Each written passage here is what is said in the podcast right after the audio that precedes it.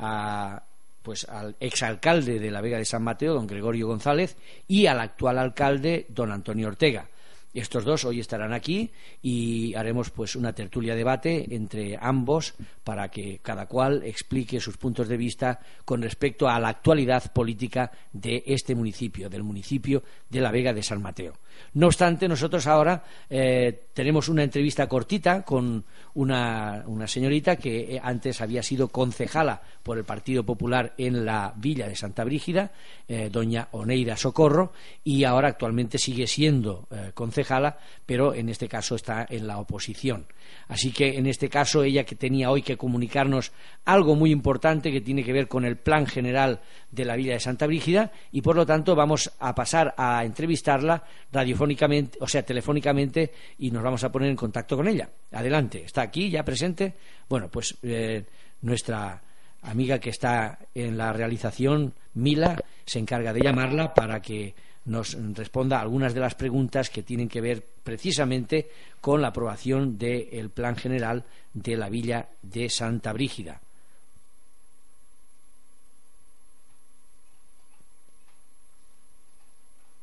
Está llamando.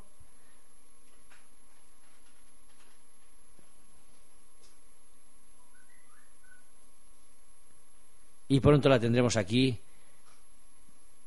vía telefónica.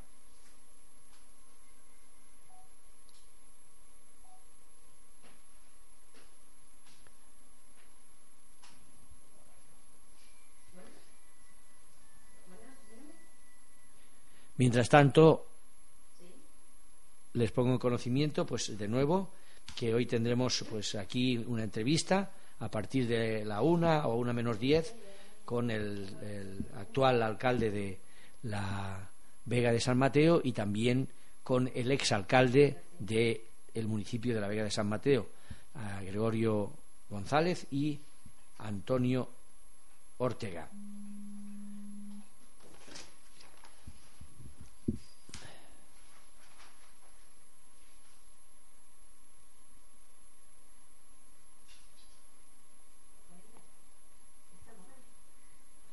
Sí, ya la tenemos. Pues eh, bien, hola, buenos días, eh, Oneida, ¿cómo estás? Buenos días, Ramón, y encantada de saludarte a ti, a todos los que componen la gran familia de Radio San Mateo y a, los oyentes. Buenos días, Oneida. Buenos días, Mila. Encantada de saludarte. Igualmente, amor. Eh, me, preguntaban que en qué frecuencia estamos eh, y bueno, estamos en la frecuencia 100.1. Eh, así que dime, Oneida, tenías algo importante que notificarnos y creo que era con motivo del plan general aprobado en la villa de Santa Brígida.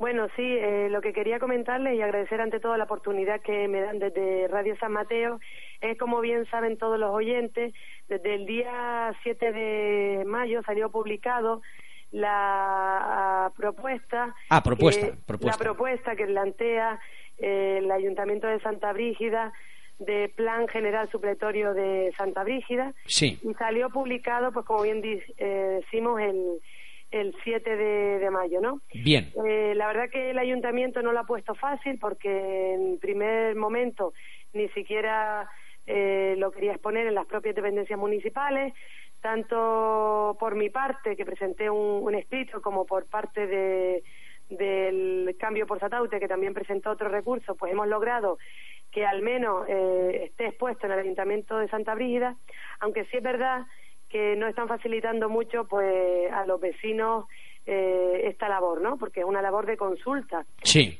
Y entonces, eh, en este sentido, después de estudiar lo importante que puede ser eh, este plan general para Santa Brígida, pues he puesto a disposición de los vecinos una oficina eh, que está formada por un equipo de asesores que la verdad pues está ayudando a la consulta de los vecinos y a todo aquel mm, vecino que se ve afectado pues ayudarles a hacer las alegaciones. En este sentido, me gustaría, Ramón, ser muy breve. Sí, no, no. si no quieres ser breve, también puedes serlo, ¿eh? en este sentido, decirte que en este plan general hemos observado que muchas personas y familias se van a ver afectadas. Sí. Y te voy a poner un, uno, un ejemplo. ¿Concretamente en qué cosas? Concretamente, pues por ejemplo, en este plan se desclasifican muchos terrenos que en el año 1991, que fue donde se aprobaron las anteriores normas subsidiarias, aparecían terrenos en urbano y ahora pasan a ser rústicos, ¿no? De un plumazo. Sí. Eh, con el consiguiente pérdida de valor para esos terrenos y para sus propietarios que se han que se están viendo muy afectados.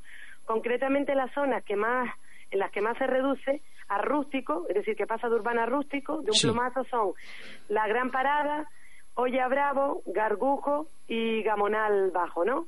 Eh, y también en la zona del monte, concretamente en la zona también de los lentiscos y los toscanes, yo aconsejo a los propietarios de esas viviendas que consulten el plan general, porque hemos observado, tanto el equipo de asesores como yo, que la superficie urbana mínima ha aumentado en algunos casos. Esto quiere decir que en parcelas que se podía construir teniendo un mínimo de 400 metros, lo han aumentado a 500 metros e incluso a 1000 metros. Y esto significa, Ramón, que aunque tengas un terreno en urbano en estas zonas, como bien te digo, tanto los lenticos como los toscanes, sí. Mm, si, no, eh, si no llegan a tener ahora, en la actualidad, de 500 a 1000 metros, eh, no van a poder construir esta, estos terrenos, con lo cual esos terrenos, aunque sean urbanos, eh, no, le van a, no le van a servir para construir, que es lo que realmente esos vecinos quieren. Yo animo a que consulten el plan general si se ven afectados y que el equipo de asesores que gratuitamente, eso quiero remarcarlo, les va a ayudar a, realizar las alegaciones, vamos a estar situados en la calle Tenderete, número 7, una calle muy concurrida, calle peatonal del municipio, en la sede de los empresarios, en horario de tarde, de, siete, de 5 a 8 de la tarde, los días lunes, miércoles y viernes, y que en el caso de que haya mucha demanda, pues aumentaremos el horario. Pero sí es verdad que em, debemos pasar por allí porque casualmente ayer pues acudieron más de 15 personas y muchas de ellas casualmente de la zona de eh, Gargujo, Gamonal Bajo, se vieron muy afectadas y claro, eh, es muy grave que tú pues hace más, prácticamente más de 20 años tenías el solar en urbano y ahora te pasa a rústico con la consiguiente pérdida de, valor de tus terrenos y esto es muy grave para el municipio. Y tanto que sí. No solamente grave para el municipio, sino grave para estas personas, ¿no? A la hora de que en alguna ocasión quisieran vender su vivienda, ¿no? Incluso construir, porque como bien te decía, en la zona del monte está en urbano, pero está en el año 91 que con 400 metros tú podías construir el mínimo para pedir licencia al ayuntamiento. Ahora lo aumentan a 500 y hasta 1000. Es decir, que una persona que tenga menos de 1000 metros no podrá construir nunca, con lo cual eh, flaco favor se le hace a esos vecinos, con la pérdida de valor adquisitivo y patrimonial para ellos.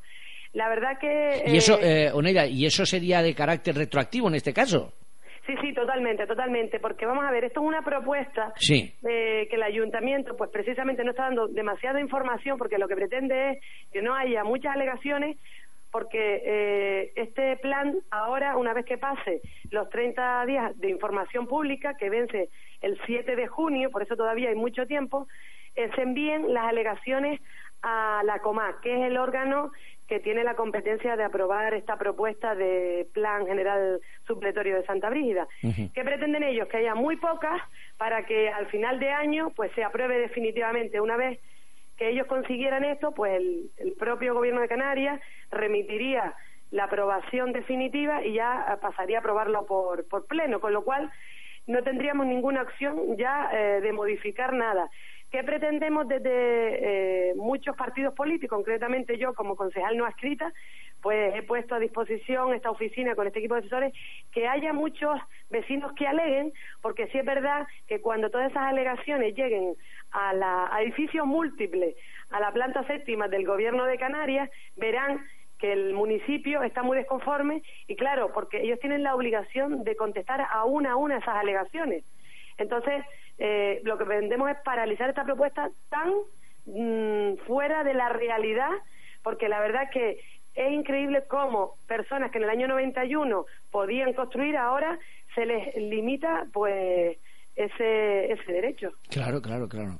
De ahí la urgencia que tú estás eh, haciendo constar para que cuantos más personas eh, se vean involucradas en esto y afectadas puedan hacer la queja en el momento oportuno para que esto no tire hacia adelante, ¿no?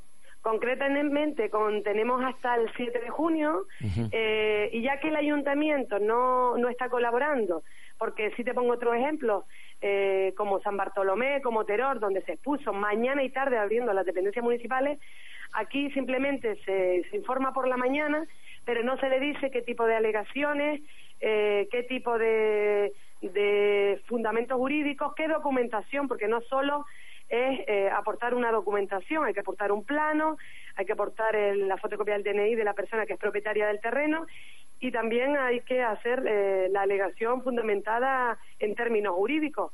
Eh, pues nosotros contamos pues con dos abogadas que están a disposición que como digo gratuitamente ayer pasaban y la verdad que muy contenta más de 15 personas por allí y las personas me preguntaban si había que pagar algo la verdad que yo les decía que esto es gratuitamente porque además eh, van a, modificar de una manera sustancial el, municipio y para las personas que vivimos allí creemos que no es el modelo que los vecinos y vecinas de Santa Brígida queremos.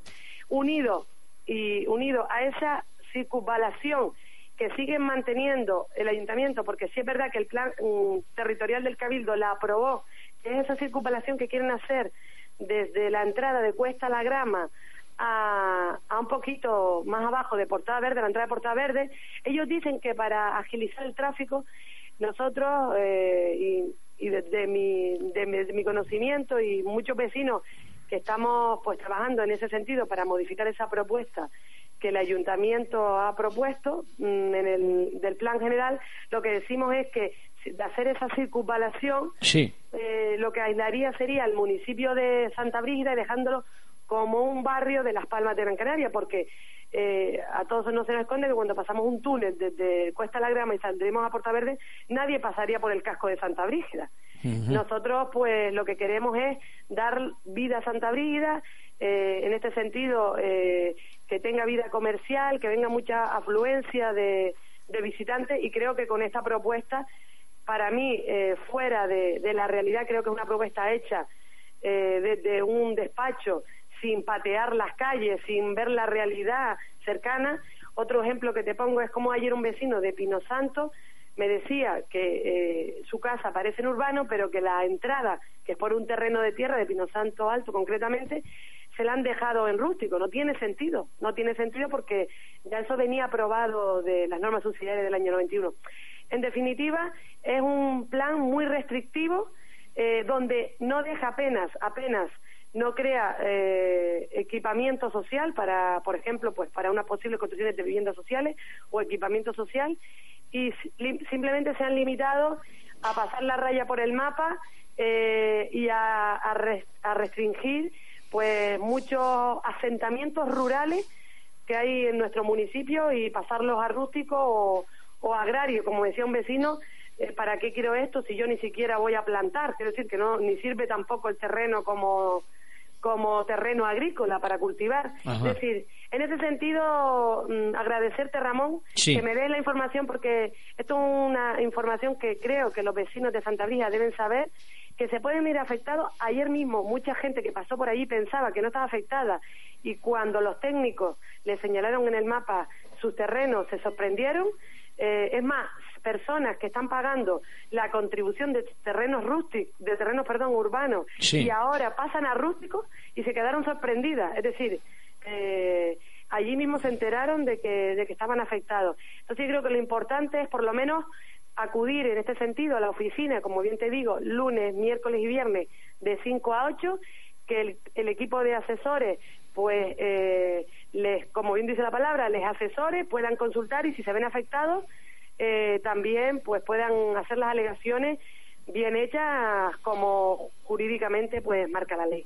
¿Y cómo crees tú que han podido llegar a este razonamiento o a esta forma de actuar en vista de que hay tantos afectados? ¿Cómo es posible que se tome una determinación de este tipo sabiendo que hay una cantidad enorme de personas que evidentemente estaban en esta situación?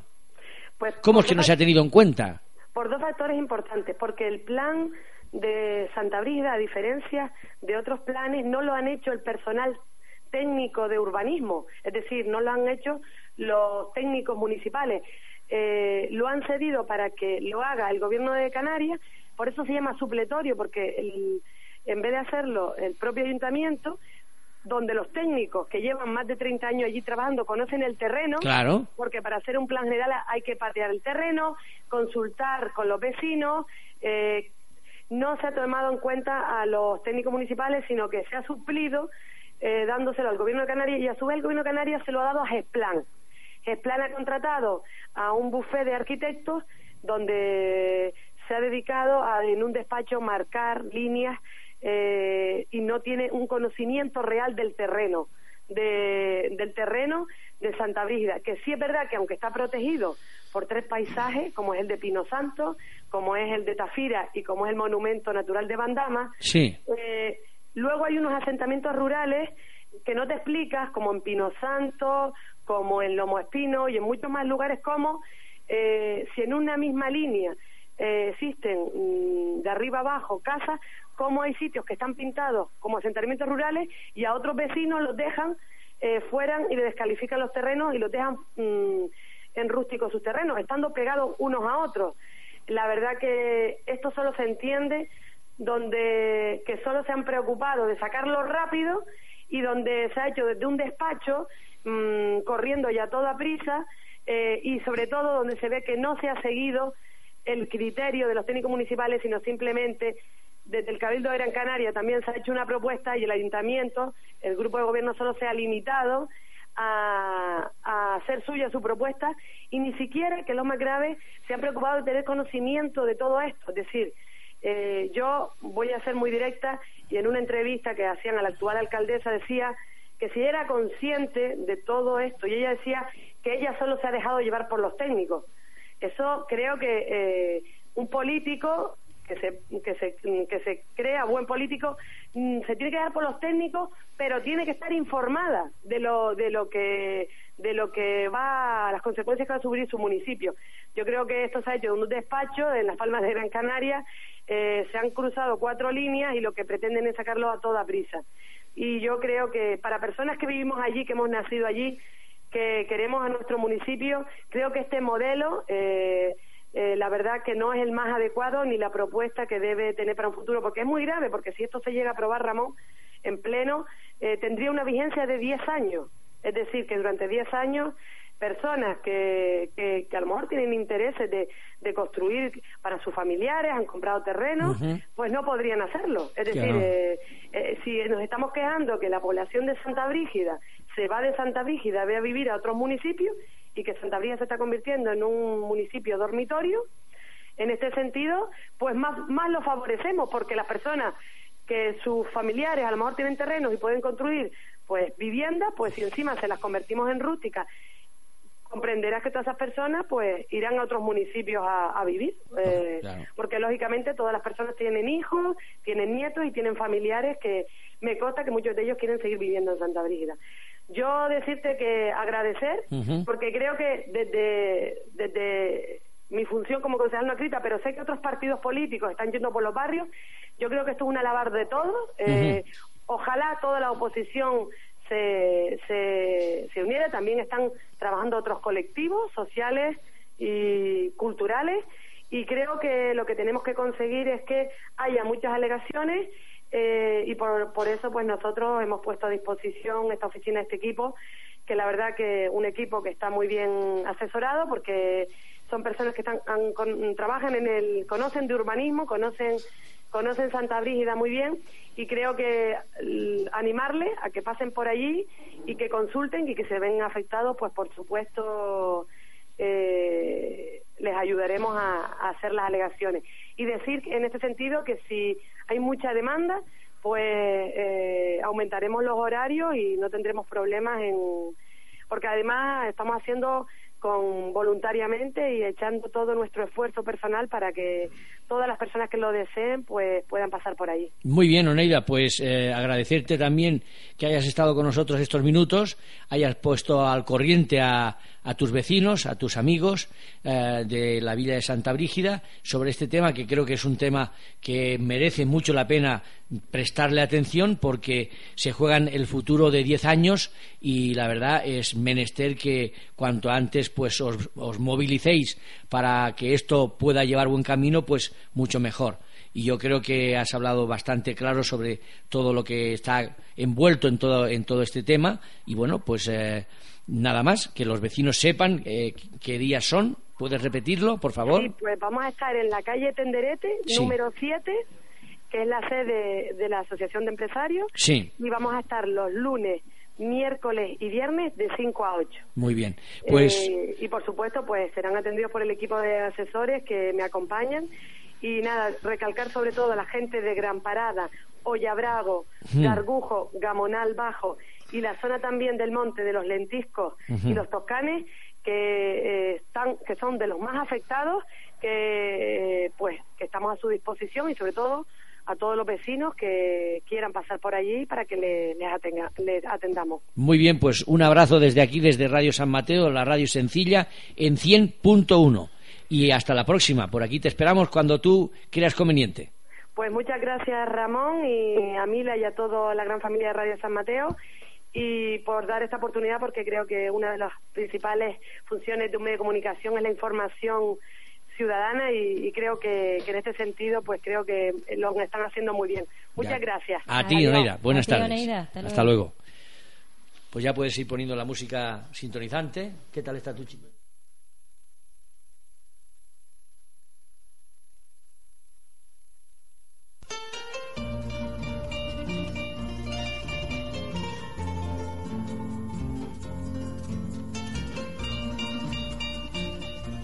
En Radio San Mateo, todas las opiniones de nuestros radioyentes son atendidas respetuosamente. No obstante, la radio no se responsabiliza de las opiniones vertidas que se pudieran hacer y que en algunas ocasiones puedan herir la sensibilidad de algunas personas o instituciones.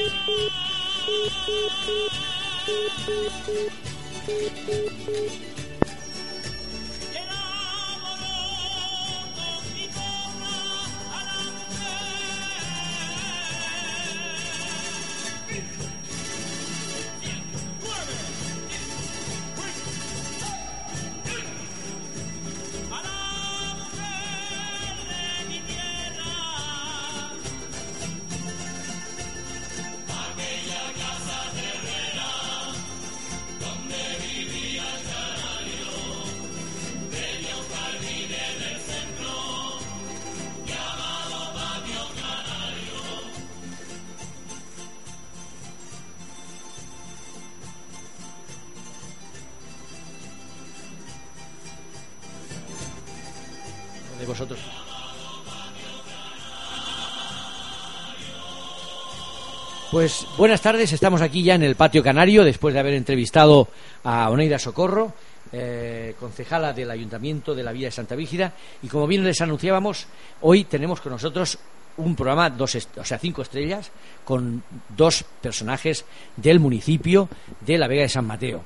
El exalcalde de esta Vega, don Gregorio González, buenas tardes, y el actual alcalde, Antonio Ortega. Son dos eh, entusiastas eh, de la oratoria, son muy buenos oradores.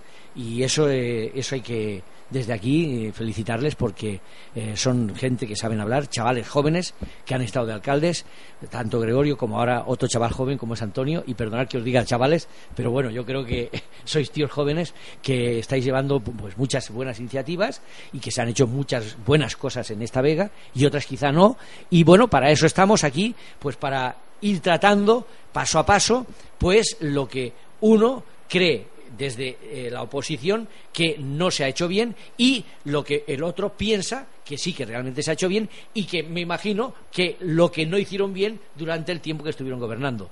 Y así es lo que vamos a ir tratando. Va a ser un programa interesante. Creemos que naturalmente no va, a haber, no va a haber ningún tipo de ofensa de tipo personal, sino más bien de tipo político y pues eh, adelante con, con, los temas que ustedes o que vosotros queráis tocar. Yo desde, desde luego no quiero entrar en el debate como gente o como personaje tendencioso en absoluto, porque a veces el que está en el medio es el que se lleva siempre los palos y yo no quisiera llevarme ningún palo, ¿no?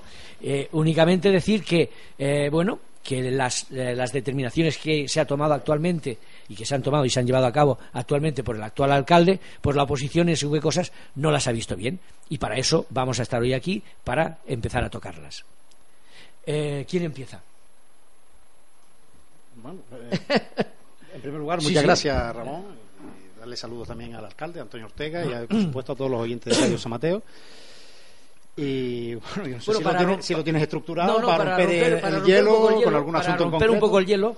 Eh, en, una, en una entrevista que hicieron a don Antonio, eh, cuando él entraba de alcalde, Cristóbal Peñate le hacía la siguiente pregunta, y entonces ahora ya servirá para, para de puente para empezar. ¿Cómo son sus relaciones con el exalcalde Gregorio González? Le preguntaban a Antonio.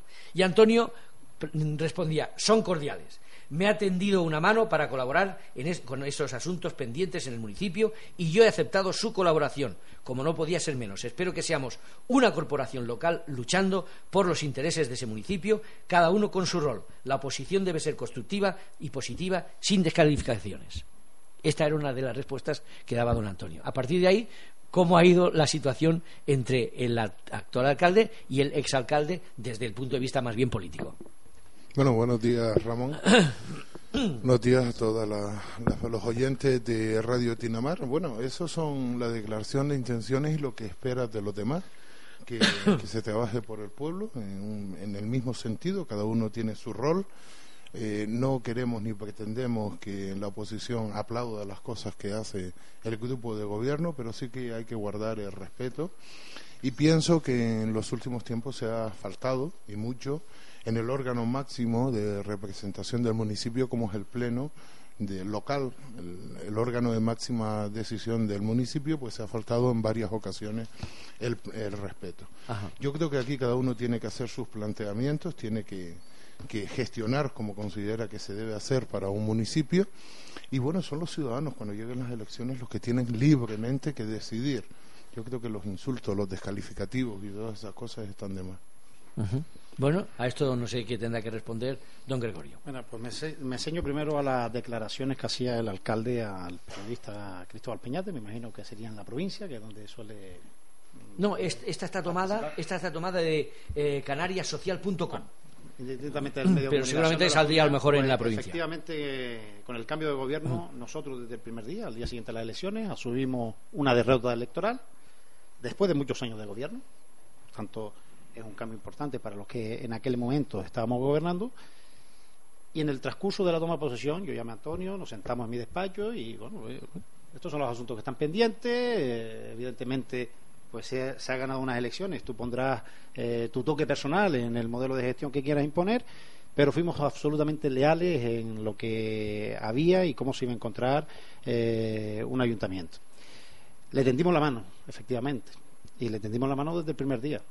El problema es que Antonio Ortega no se deja o no quiere recibir eh, ni ayuda ni consejos de todo lo demás. Tiene padece pues un problema de, de creer que tiene la verdad absoluta en todos los asuntos y no se ha querido y no nos ha dado ganche a la oposición para tener participación. Creemos que tenemos experiencia suficiente para asuntos de interés municipal que son importantísimos en el periodo económico más grave de la historia de este país y por supuesto de la Vega San Mateo también, con el mayor número de parados, donde hay una situación social eh, que están padeciendo cientos de ciudadanos en nuestro municipio por la falta de empleo, por la falta de recursos, nuestros empresarios pasándolo mal porque no hay consumo y, nuestras empresas son pequeñas y la pequeña empresa se, se nutre del consumo de las personas y por tanto le tendíamos la mano a Antonio Ortega para que, bueno, pues con la ayuda de la oposición poder sacar hacia adelante eh, pues un periodo probablemente de los más complicados desde el 2007 de los más complicados de la economía de este país y, por supuesto, de la Vega de San Mateo. El problema es que no lo ha querido. El problema es que cuando la oposición ha hecho propuestas, parece que, lo, que el sentir del grupo de gobierno y del señor alcalde es que mm, estamos yendo en contra de ellos. Y es todo lo contrario. Lo decimos para porque creemos, ¿eh? y, en un debate puede haber posturas a favor, posturas encontradas, pero lo decimos para el desarrollo, el mejor desarrollo de nuestro municipio y no se ha aceptado por parte de Avesán, no se ha aceptado por parte del grupo de gobierno y no se ha aceptado por parte de Antonio Ortega. Él eh, achaca los insultos y la falta de respeto. Si aquí en el salón de pleno alguien, la primera vez, faltó el respeto a alguien, fue Antonio Ortega hacia mi persona, ya no sea alternativa, hacia mi persona. Y si no, ponemos en memoria aquel pleno del 30 de diciembre, donde probablemente mal asesorado el señor alcalde, empezó a sacar una serie de asuntos por lo que decía, por lo que oía, sin papeles, sin ¿no? recordamos el robo de una excavadora, acusando a particulares o de quema de expedientes, acusando a trabajadores municipales que lo habían quemado.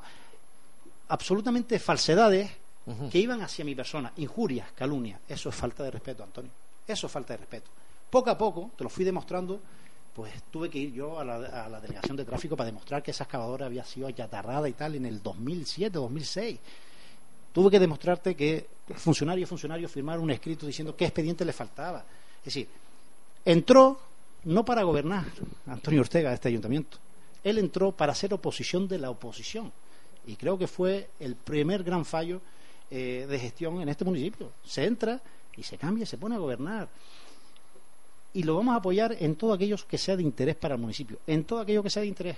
El problema es que en este pueblo no hay posibilidades de participar se ha cargado la participación social, aquí no se convoca a ningún vecino para tratar los asuntos esenciales de cada sector de la población que interese, no se convoca a la oposición para nada, todo lo contrario, se intenta cotejar a la oposición, eh, limitándola en, las percepciones económicas que recibimos. El primer pleno nos lo baja un 400% cuando, bueno, es una filosofía de gobierno. La filosofía de alternativa es que la oposición tuviera sus ingresos para poder hacer política precisamente. La política y lo hacíamos de aquí para atrás, y ahí están los ingresos, le dábamos 4.000 o 5.000 euros a cada concejal de la oposición al año, porque tiene que pagar un local, porque se tiene que reunir con vecinos, porque tiene que tener papeles para ser escrito, porque tiene que tener...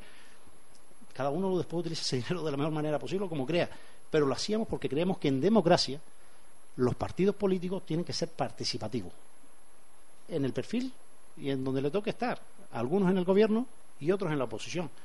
Nosotros, insistimos, asumimos la oposición desde el primer día y teníamos que cambiar el chi, evidentemente, veníamos de otra situación, pero creemos que el primer gran fallo de Avesán mm, fue hacerse eco de esos asesores o esos correvidiles que tiene eh, Antonio Ortega detrás, que era intentar machacar a Gregorio González, no alternativa por Mateo, a Gregorio González con injuria, con con mentiras, que eso sí son faltas de respeto, Antonio. Eso sí era una falta de respeto.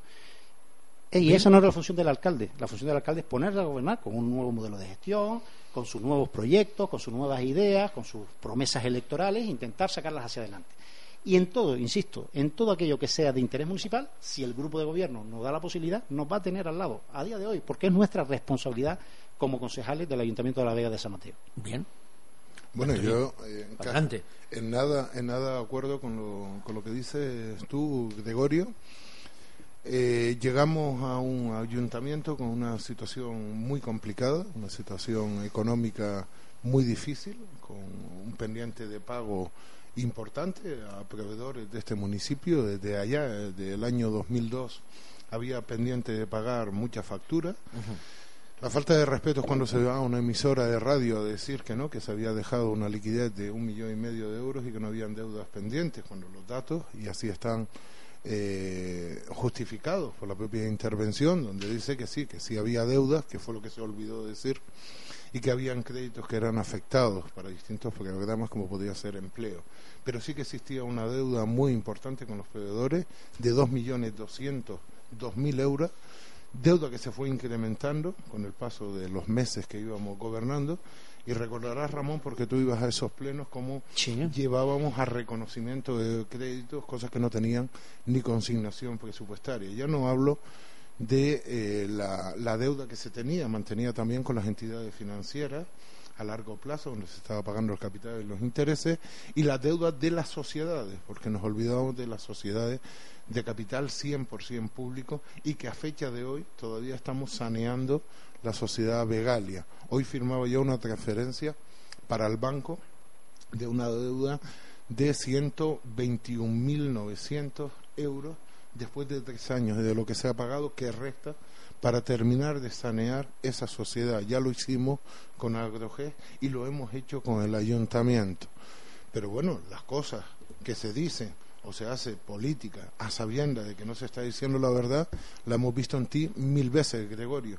Con el IBI, recordaremos todo el IBI, como te vas a los medios de comunicación a decir que el alcalde de San Mateo ha subido el IBI para, para nuestro municipio, a sabiendas de que no es así, a sabiendas que existe un decreto de finales de, del ejercicio 2011 eh, exactamente el 28 de diciembre el, gobierno del estado publica un decreto donde establece que aquellos municipios con componencia de valores del año 2000, eh, 2001 hasta 2006, el mínimo a aplicar en 2012 es del 0,50, el tipo de gravamen, y para el 2013 el 0,60.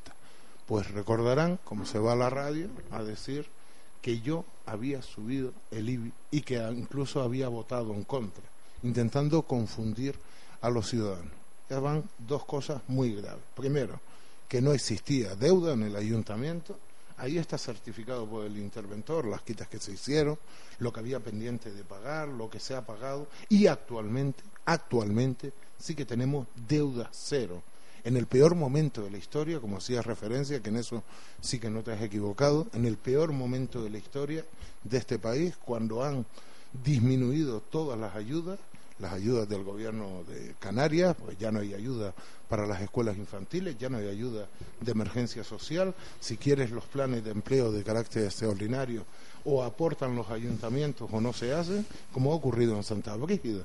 No ha aportado financiación y el plan de empleo de carácter extraordinario pues no se ha realizado en Santa Brígida. Y digo Santa Brígida como puedo decir la aldea o puedo decir Galdar o otros municipios de Canarias. A pesar de todas esas circunstancias desfavorables que las tenemos y las sufrimos a diario, recordarán que ya no hay plan Zapatero. Plan Zapatero dejó en este municipio dos millones cuatrocientos mil euros. ¿Dónde está? ¿Dónde está esa inversión? Es mi pregunta, ¿dónde está? En las cosas, porque las cosas no se ven o están mal finalizadas. A pesar de todas esas circunstancias, eh, San Mateo es municipio referente y se está cumpliendo con el día a día y con los objetivos que nos hemos marcado. Pero digo, eh, el IBI, como puedo decir también, el abastecimiento de agua. A mí me dice un periodista, me dice, bueno, es que ya esto no es serio, ¿no? Mandan eh, el grupo de alternativa a los periódicos pues una nota de prensa diciendo que habíamos subido el agua en el municipio de La Vega de San Mateo. Y yo le decía a ese periodista, si ha subido, y va a subir en los 40 años que resta de concesión, porque lo hicieron por 50 años. Y va a subir los 40 años que resta. Pero ¿sabe por qué sube? Porque en el contrato dice que se actualiza anualmente conforme al IPC. ¿Qué significa eso? Se está intentando retorcer las cosas para imputar o responsabilizar al grupo de gobierno que son cosas que vienen de antes y que van a seguir así, porque desde que no suba el agua en el municipio de La Vega de San Mateo, la empresa concesionaria tiene derecho a una revisión de precios, del canon de la concesión, porque eso es ley entre las partes. Y eso es lo que no tienen en cuenta. Y como esas cosas, muchas más, donde se intenta enredar, donde se intenta que no salgan las cosas adelante. Ahora abre el debate, abre el debate, Gregorio, todo el apoyo, todo eso. Es que no hay una votación donde se haya modificado dinero para pagar algunas cosas que son imputables a ustedes, como puede ser olla viciosa. Porque hay, hay un tema muy grave en olla viciosa, que viene de la etapa anterior, que no se le ha dado publicidad, que se está gestionando para intentar resolverlo. El voto es en contra. Ponemos una partida para generar empleo que va destinada a las empresas de este pueblo para que se puedan beneficiar con una aportación que hace el municipio. 100.000 euros, ¿no? 100.000 euros con una aportación que hace el municipio de 1.000 euros para aquellas empresas que quieran contratar a personas que están en situación de desempleo, vecinos de este pueblo empadronando, empadronado y con una antigüedad superior a seis meses. Pues se votan contra. Aquí se viene a decir que se apoya y en los plenos se votan contra. Pues, ¿qué apoyo es ese? De todas formas, la hoja de ruta está marcada. San Mateo es un municipio saneado Mateo es un municipio que a pesar de todas las dificultades está saneado y es un referente. Y este año, este año 2014, vamos a continuar con inversión, con inversión necesaria en todo el municipio. Solo el plan de barrios tiene un millón y medio de euros.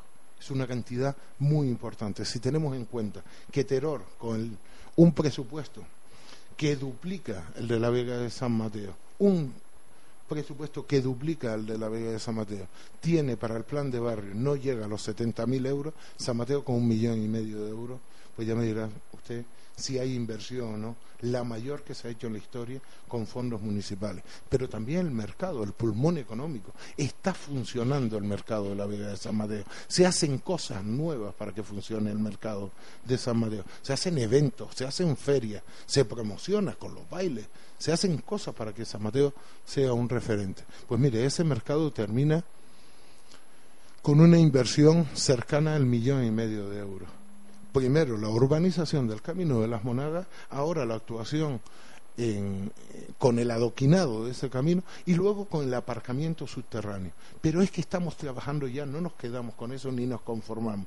Estamos trabajando para que la parada preferente, el aparcamiento del mercado, no el muelle de carga, pueda contar también con un aparcamiento subterráneo de dos plantas. Y la plaza del pueblo, una plaza del pueblo que es un solar, que es un solar, porque antes había una zona de aparcamiento y una zona de ocio, de plaza. Pues estamos trabajando y se va a licitar este año la redacción de proyectos para poder realizar ahí lo que precisa el pueblo, que es un edificio de aparcamiento y una gran plaza para que sí, de verdad sea la plaza de todos los vecinos de este pueblo. Bien, adelante, don Gregorio. Don Antonio ya ha comentado por alusión a lo, que, decías. Lo que sí sabemos del alcalde es que tiene mucho tiempo para escuchar las radios del pueblo. Lo ha nombrado dos o tres veces las intervenciones que yo he hecho a lo largo de la legislatura pues entiendo que trabaja poco para poderse eh, dedicar a escuchar las radios, ¿no? Pero además falsea el discurso, o lo terquiversa, para no decir falsear, lo terquiversa. En primer lugar, yo no fui a ninguna radio a decir que no había deuda. Eso se lo ha inventado usted, señor Antonio. Eso es una falta de respeto. Poner en mi boca palabras que yo no he dicho. ¿Me, permite una cosa? No, sí, sí, yo le he dejado hablar. No, me permite, reconoce que se había deuda.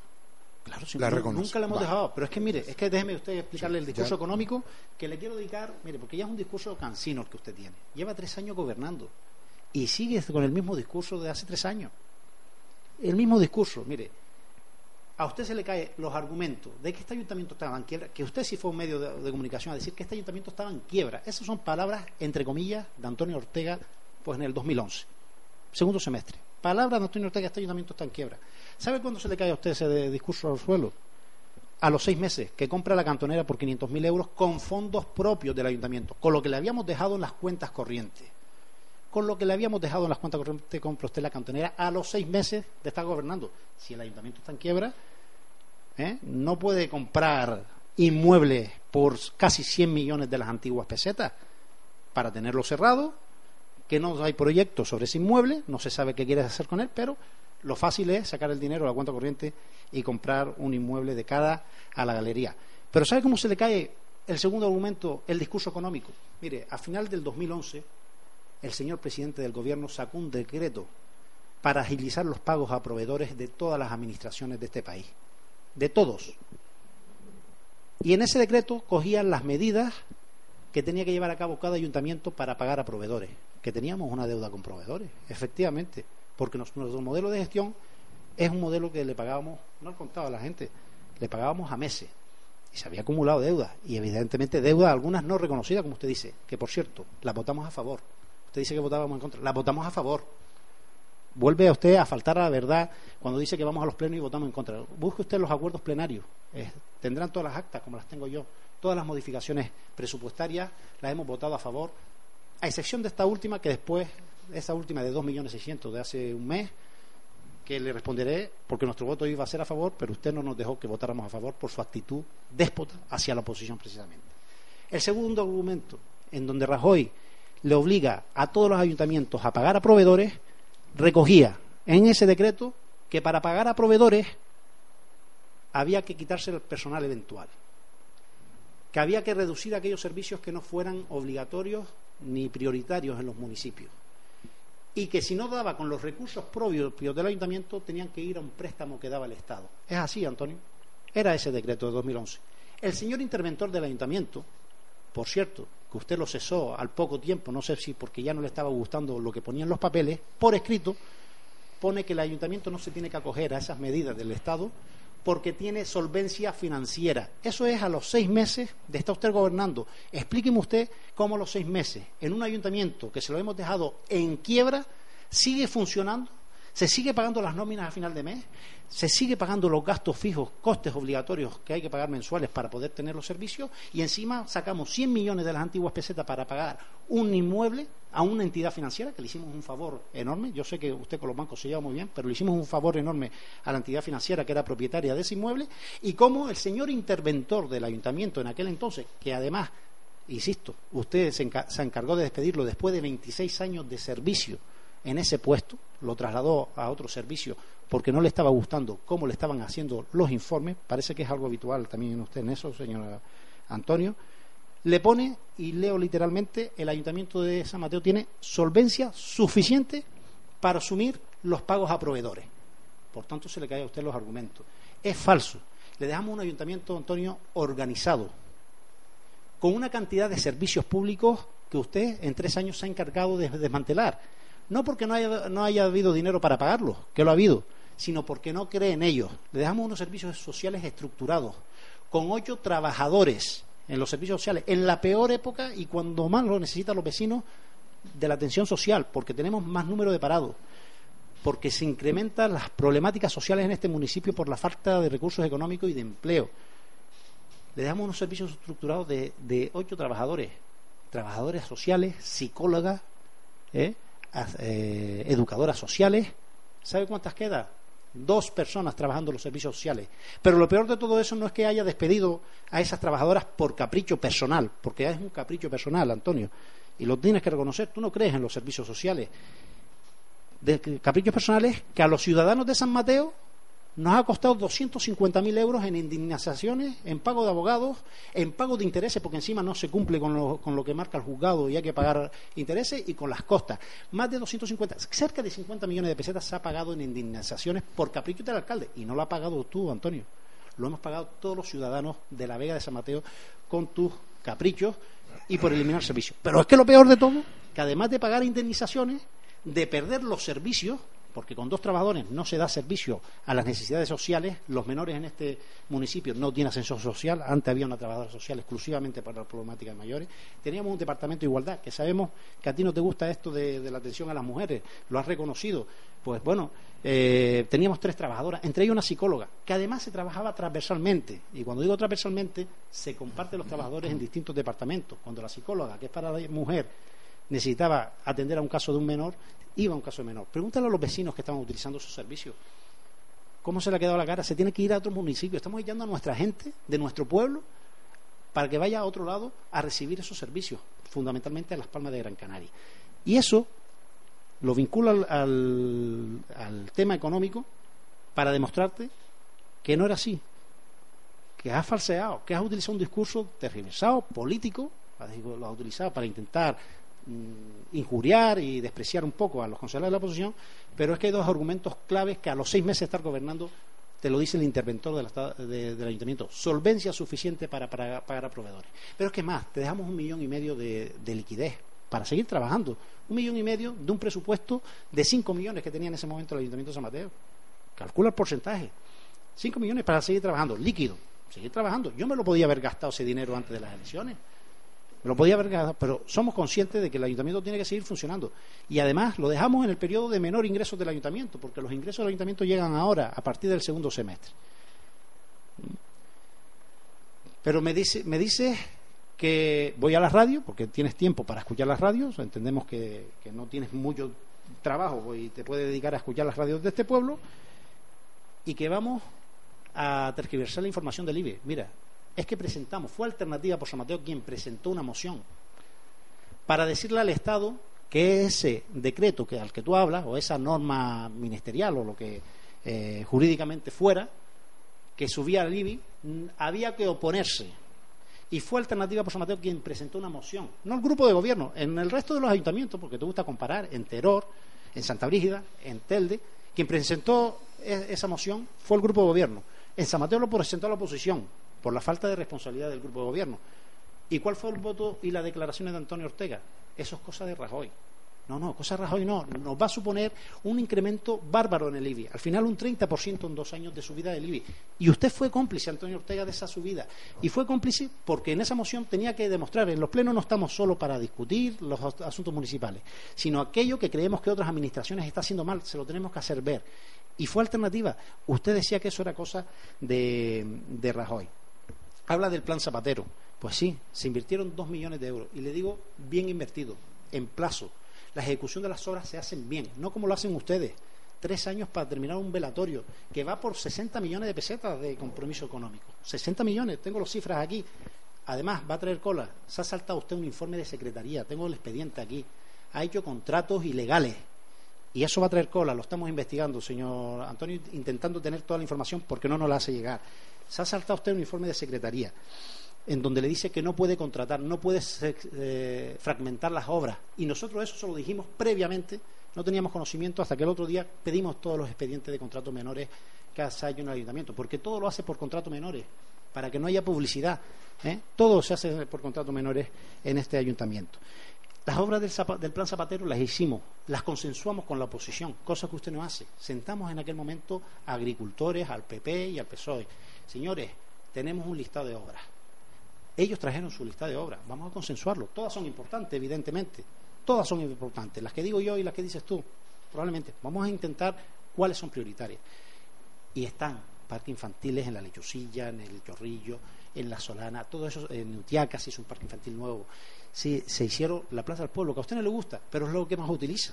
Para no gustarle, hace todo en la Plaza del Pueblo. Ha abandonado usted la Alameda Santa Ana, que era para hacer los actos tradicionales, y lo hace también en la Plaza del Pueblo.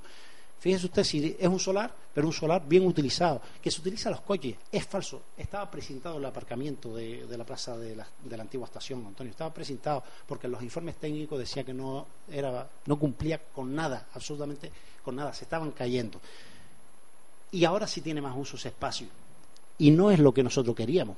Evidentemente, lo que nosotros queríamos necesitamos tres o cuatro millones de euros. Que me gustaría que usted me explicara de dónde va a sacar, no tres o cuatro, por lo que usted quiere hacer aquí, va a necesitar 20 millones de euros para hacer tanto aparcamiento subterráneo, aparcamiento en la Plaza del Pueblo, mercadillo. Céntrese en una cosa, hombre.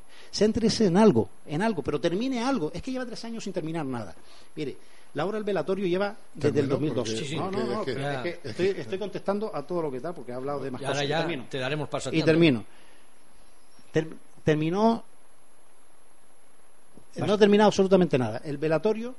el, velatorio, el velatorio, 360.000 euros lleva usted comprometido. Se ha gastado 240 y ahora 120.000 más por el plan de cooperación. Con 5 o 6 contratos que usted ha hecho. Pero si el edificio estaba hecho. Es que 60 millones de pesetas se puede hacer muchas cosas. A ver si lo termina. Es que lo que queremos es verlo abierto. La calle de las Monagas le dijimos, para que usted diga que no le tendemos las manos, vimos el proyecto, nos acercamos al técnico y a usted y le dijimos, mire, en este proyecto faltan cosas. Si usted, el motivo de ese proyecto es desviar una línea de alta tensión, que era uno de los motivos para hacer esa obra, aquí no está presupuestada. ¿Cuánto cuesta? Ah, pues no sabemos, no tal, ya se preguntará. Si el motivo, el objetivo es ese, habrá que preguntarlo antes porque te puede llevar una sorpresa. Le dijimos, mire, es que hay unos cuadros de parcelas allí en la entrada de la calle que le da luz a las manzanas, a las viviendas que están en la zona. Eso hay que trasladarlo. ¿Se ha preguntado a Andesa cuánto va a costar? No, no lo sabíamos, eso ya se verá. Todo funciona así en este pueblo. Improvisación es la palabra. Pues sí, esa obra empezó en septiembre o agosto, septiembre del año pasado y todavía no la ha acabado. Y va por 60 millones de pesetas también, ha invertido ahí. Gregorio. 200 y pico de la otra y 169 mil euros que va a invertir ahora en el adoquinado. Casi 70 millones de pesetas. Hombre, Vamos es a ver. un derroche. Vamos a ver qué dice don Antonio. Bueno, vamos a ver. todo esto. Vamos a ver, mire, para, para resumir, eh, el tema sigue insistiendo, ¿eh? sigue insistiendo eh, en que dejó un millón y medio de euros para disponer. No está diciendo la verdad, usted no dejó un millón y medio para disponer. Usted, usted lo que hace es sumar los créditos que estaban 500 mil euros más la seguridad social del plan de empleo. Sí, está certificado y cuando quiera pedimos, me- estoy en mi turno, estoy en mi turno. Vamos a ver. que no Sí, no, sí, sí, sí, está No, diciendo. no Sí, está diciendo, iba a decir. Usted lo que usted lo que hace es eh, sumar los créditos que son afectados, los 500 mil euros para el plan de empleo. La diferencia es que ahora lo ponemos los ayuntamientos si queremos contratar personal y antes pues llovía porque las circunstancias económicas eran las que eran.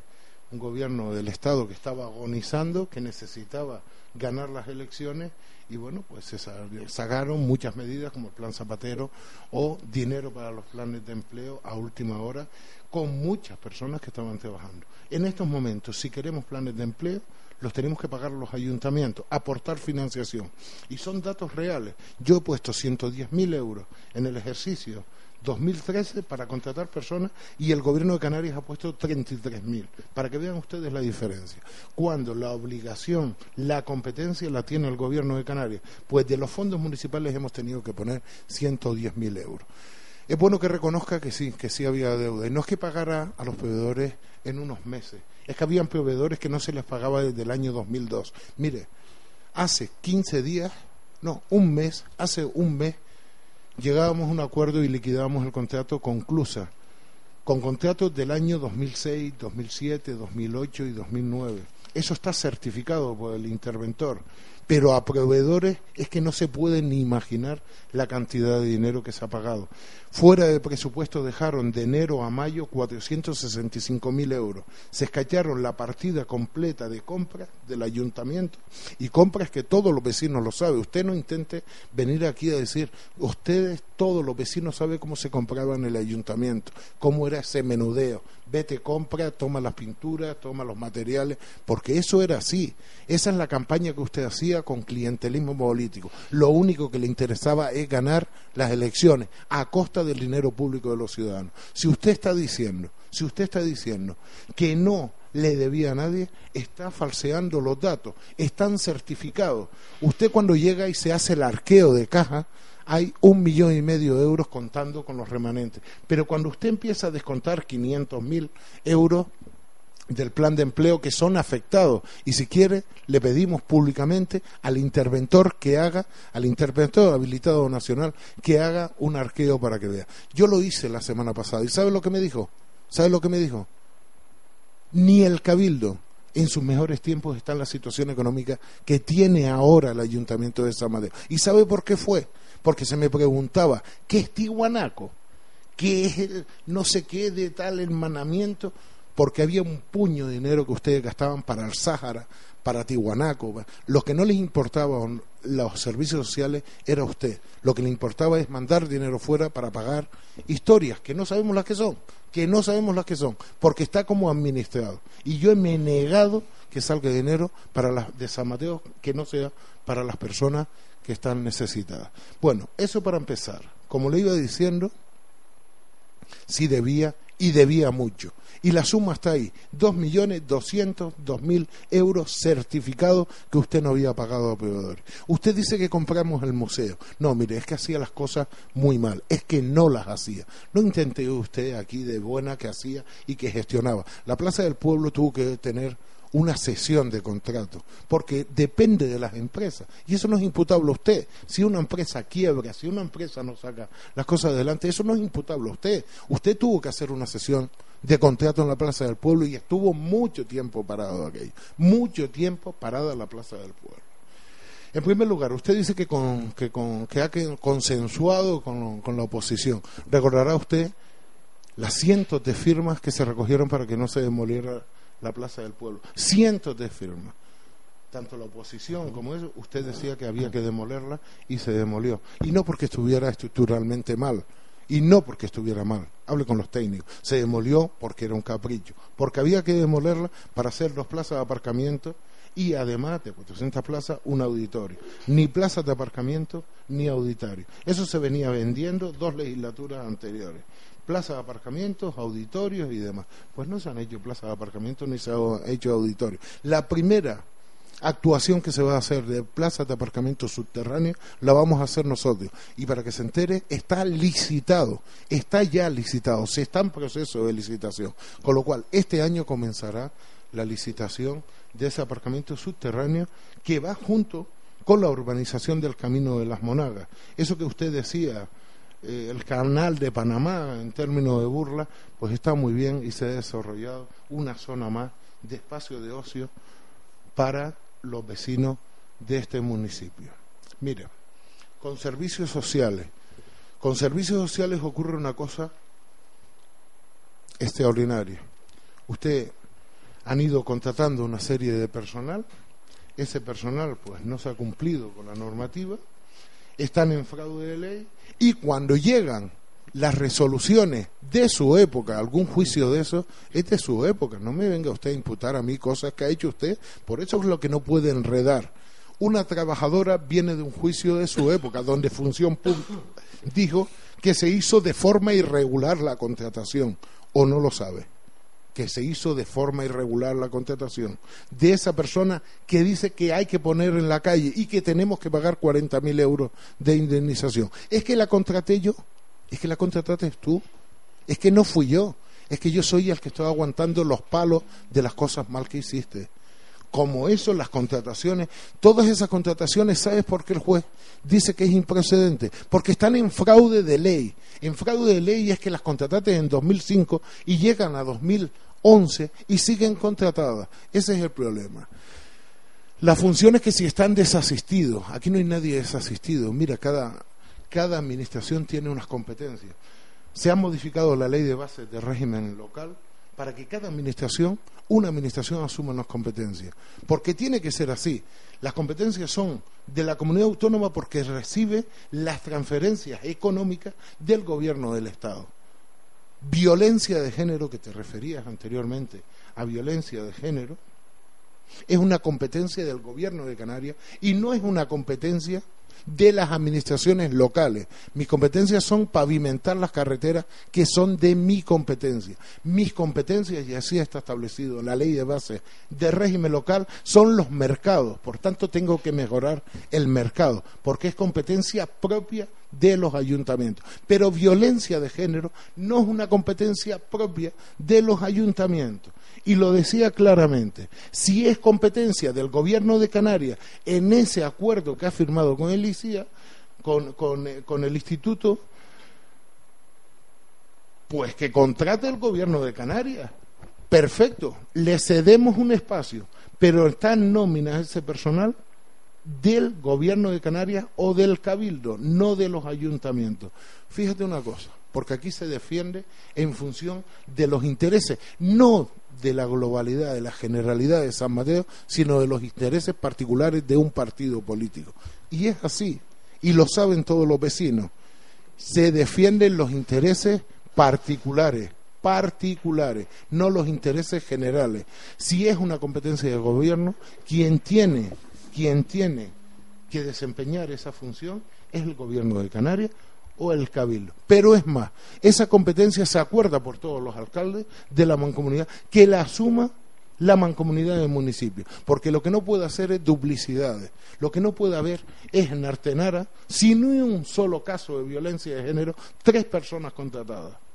Eso no puede ser, es dinero público que se puede eh, destinar a otros cometidos. Por ejemplo, ayuda de emergencia social para esas familias que no tienen que llevarse a la boca o que no pueden pagar aquellas cosas que son necesarias. Pero no, aquí hay que tener cuanta más gente mejor. Aquí hay que tener un nicho de empleo y cuanta más gente mejor. Mire, Artenara tiene tenía contratadas tres personas y ni un solo caso de violencia. Tejeda estaba en las mismas circunstancias. Santa Brígida ya no presta el servicio. San Bartolomé de Tirajana, con una población superior a los 50.000 euros de, personas. personas. de derecho y con una población flotante que puede estar en torno a 150.000 habitante no tiene violencia de género. ¿Y sabe por qué no tiene violencia de género? Porque no son competencias de los ayuntamientos, son competencias del gobierno de Canarias y se brinda la posibilidad para que el gobierno de Canarias haga sus contrataciones. Todas esas cosas que se han pagado de indemnizaciones, ¿sabe por qué se ha hecho? Por irregularidades en la contratación. Irregularidades en la contratación. Son contratos que vienen del año 2006, 2007, 2008 y que los jueces dicen están en fraude de ley. Y cuando están en fraude de ley, los que tienen que pagar son los que estamos. Es el caso ese. ¿Cómo puede venir a la radio a decir que hemos pagado 40.000 euros? Hemos pagado 40.000 euros porque antes de llegar, Función Pública todavía gobernaba. Dice que se cometió una irregularidad muy importante y se colocó a una persona que ya estaba trabajando en el puesto de otra sin cumplir pues las operaciones de mérito, de todas las cosas que tiene que llevar. Y eso se va a magistratura, eso se va al juzgado de lo social. Y cuando llega al juzgado, se pierde, porque ya había un decreto que decía que esa persona no podía desempeñar funciones, porque no se habían cumplido las reglas, las reglas del juego, que es convocatoria pública, con todas las cosas que se hacen. Y entonces es un sinfín es un sinfín de cosas que si se hicieron, que se no se hicieron. Mire, el velatorio, que decías que no podía estar en los cascos, estaba prohibido por la normativa, lo dijo aquí, ¿o no, Ramón? Que la normativa prohibía que los velatorios estuvieran en los cascos. Se dijo en esta emisora, estando tú o no se dijo, porque no hacía hacía referencia a los tanatorios. Los ciudadanos le decían, el velatorio es un horror donde está. El velatorio no puede estar fuera de los cascos. Y yo dije en la campaña electoral, el velatorio viene al casco, el cementerio se puede quedar allí, pero el velatorio viene al casco. ¿Sabes por qué no se ha terminado? Por una sencilla razón, porque no acuñamos el dinero porque aquí no se acuña el dinero. Y el error lo has cometido tú.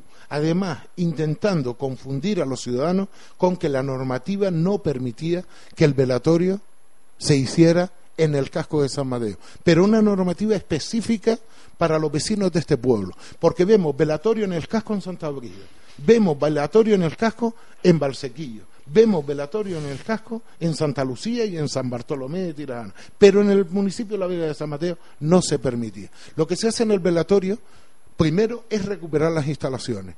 Armaron un guirigay que sí había mentido a Cruz Roja, un edificio que no se estaba utilizando, con informe y seguimiento de la policía local que no se le estaba dando uso, cuando se intenta rescatar, se va al pleno a insultar, a decir que rescatábamos un servicio de una ONG, pero ¿qué estamos defendiendo si es que no se estaba utilizando? Pues primero hay que iniciar el expediente para rescatarlo. En segundo lugar hay que buscar financiación. Y se hace la primera fase.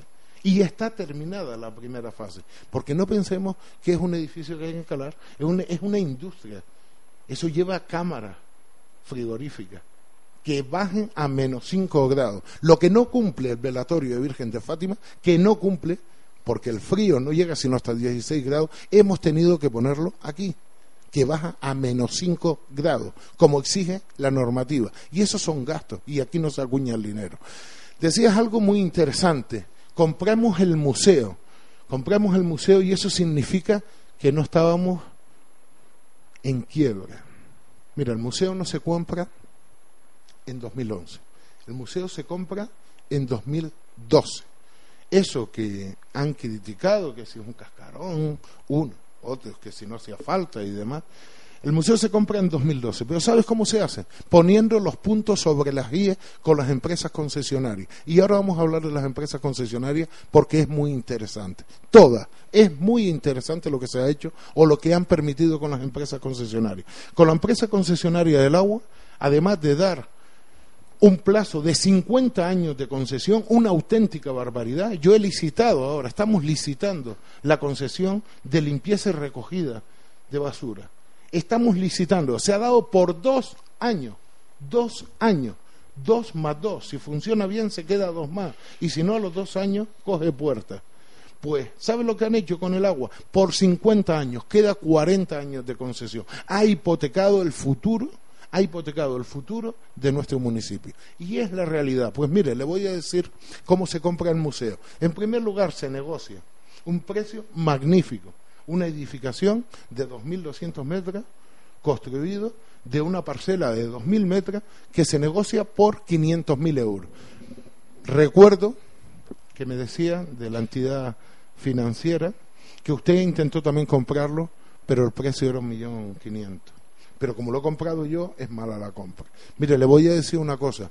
¿Cómo se ha conseguido pagar el museo? En todo poniendo los puntos sobre las guías, con todos los concesionarios. Desde el año 2001 no se había hecho regularización y se firmaba por parte del concejal de agua se firmaban facturas que no correspondían, que no correspondían porque los pliegos establecían una serie de obligaciones a cargo de la de la empresa concesionaria. En primer lugar, mm. el mantenimiento de las instalaciones correrá a cargo de la empresa concesionaria. Están las facturas firmadas por su concejal, don Eduardo, y cuando quiera se las muestra.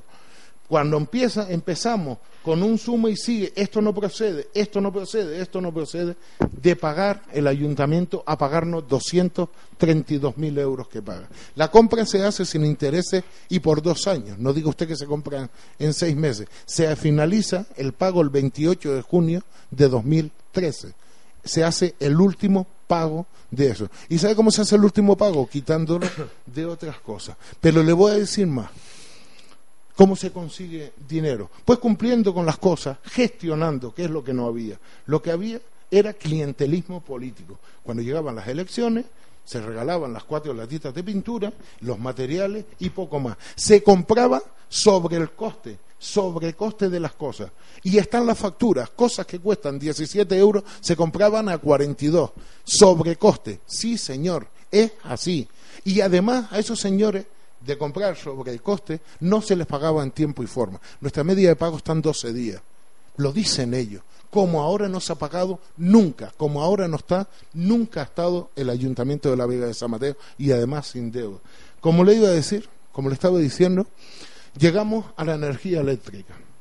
Desde el año 2005, la energía eléctrica se exige por parte del gobierno que esté con la liberalización del mercado que se da la posibilidad que se pueda contratar a las distintas operadoras de energía eléctrica. En el año 2005, sin que pase nada. En el año 2009 es obligatorio para todas las administraciones públicas. Y aquellas que no se acojan se le penalizan un 20% en su facturación. Imagínese usted que pagamos cerca de 400.000 euros. Pues se estaba recargando al Ayuntamiento de la Vega de San Mateo hasta 2011, se estaba recargando el 20% de su facturación. Y es más, no nos beneficiábamos de los descuentos promocionales que hacen esas empresas, que en algún caso llega hasta el 40%. Pues eso es mucho dinero. Pero lo mismo con Telefónica. Se paga, ahora se paga una cuarta parte de lo que se pagaba. Y lo mismo con los ascensores, y lo mismo con esto. La gestión es completamente diferente. Y hay muchas cosas que hay que enmendar, que son errores de ustedes. Si no se tira la plaza del pueblo, la plaza de la estación, no habría que gastar dinero en la plaza de la estación. Si usted no hace el velatorio, o tú no haces el velatorio donde lo hiciste, diciéndole a los ciudadanos, diciendo, no, no, no, es que, hemos tenido, diciéndole a los ciudadanos, que no se permitían los velatorios en el casco, no tendríamos que gastar el dinero para hacer un velatorio en el casco. Y así muchísimos enredos. con la guardería, cuando cogemos, asumimos la gestión de la guardería, con la piscina municipal, recuerdo todavía las pancartas diciendo que íbamos a cerrar el servicio. No se cierra el servicio, se invierte en este año 675 mil euros de fondos municipales. No solo no se cierra y se gestiona directamente, sino se invierte 675 mil euros. Y sé que esas cosas no le gusta escucharlas, pero son así. Bien. Adelante. Pido acortar un poco las intervenciones para poder hablar de todo un poco. No, si no nos alargamos, yo creo, que yo, yo, yo, creo, que esto habrá que hacerlo en, dos partes porque entre él y yo, ¿eh? No, sí, sí, no, no, no, hablamos, hablamos hasta es que aquí, aquí hay mucha tela que cortar. Antes que empiece, antes que empiece que lo dije al comienzo, yo a las dos y cuarto tengo que marchar. por eso. bueno. Pues me toca a mí 25 minutos de tal para terminar la, intervención. Porque... La, segunda tuya no estuvo floja. ¿eh? también, ah, la segunda tuya estuvo, no estuvo floja. Pero bueno, que no vamos a entrar en eso. Si uno se cuela en el tiempo y el otro tal. yo a las dos y. Una cosa compensa la otra. ¿eh? No, lo único que me refiero es que si sacamos 20 temas en una intervención, después de refutarlo. lo que sí que tengo que decir es una cosa. Lo que sí que tengo que decir es una cosa. Como el hombre que llegó, el primer hombre que llegó a la luna, hemos dado un paso muy grande hoy aquí entrevistando a los dos y la verdad es que me gusta mucho esta entrevista y cómo la estáis llevando.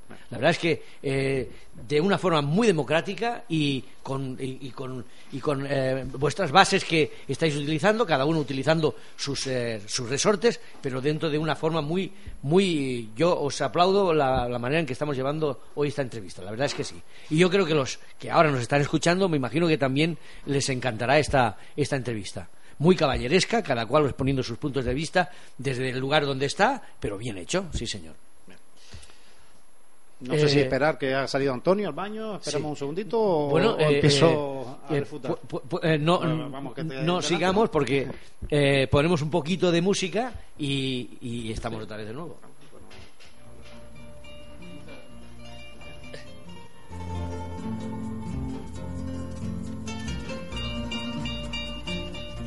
En Radio San Mateo, todas las opiniones de nuestros radioyentes son atendidas respetuosamente. No obstante, la radio no se responsabiliza de las opiniones vertidas que se pudieran hacer y que en algunas ocasiones puedan herir la sensibilidad de algunas personas o instituciones.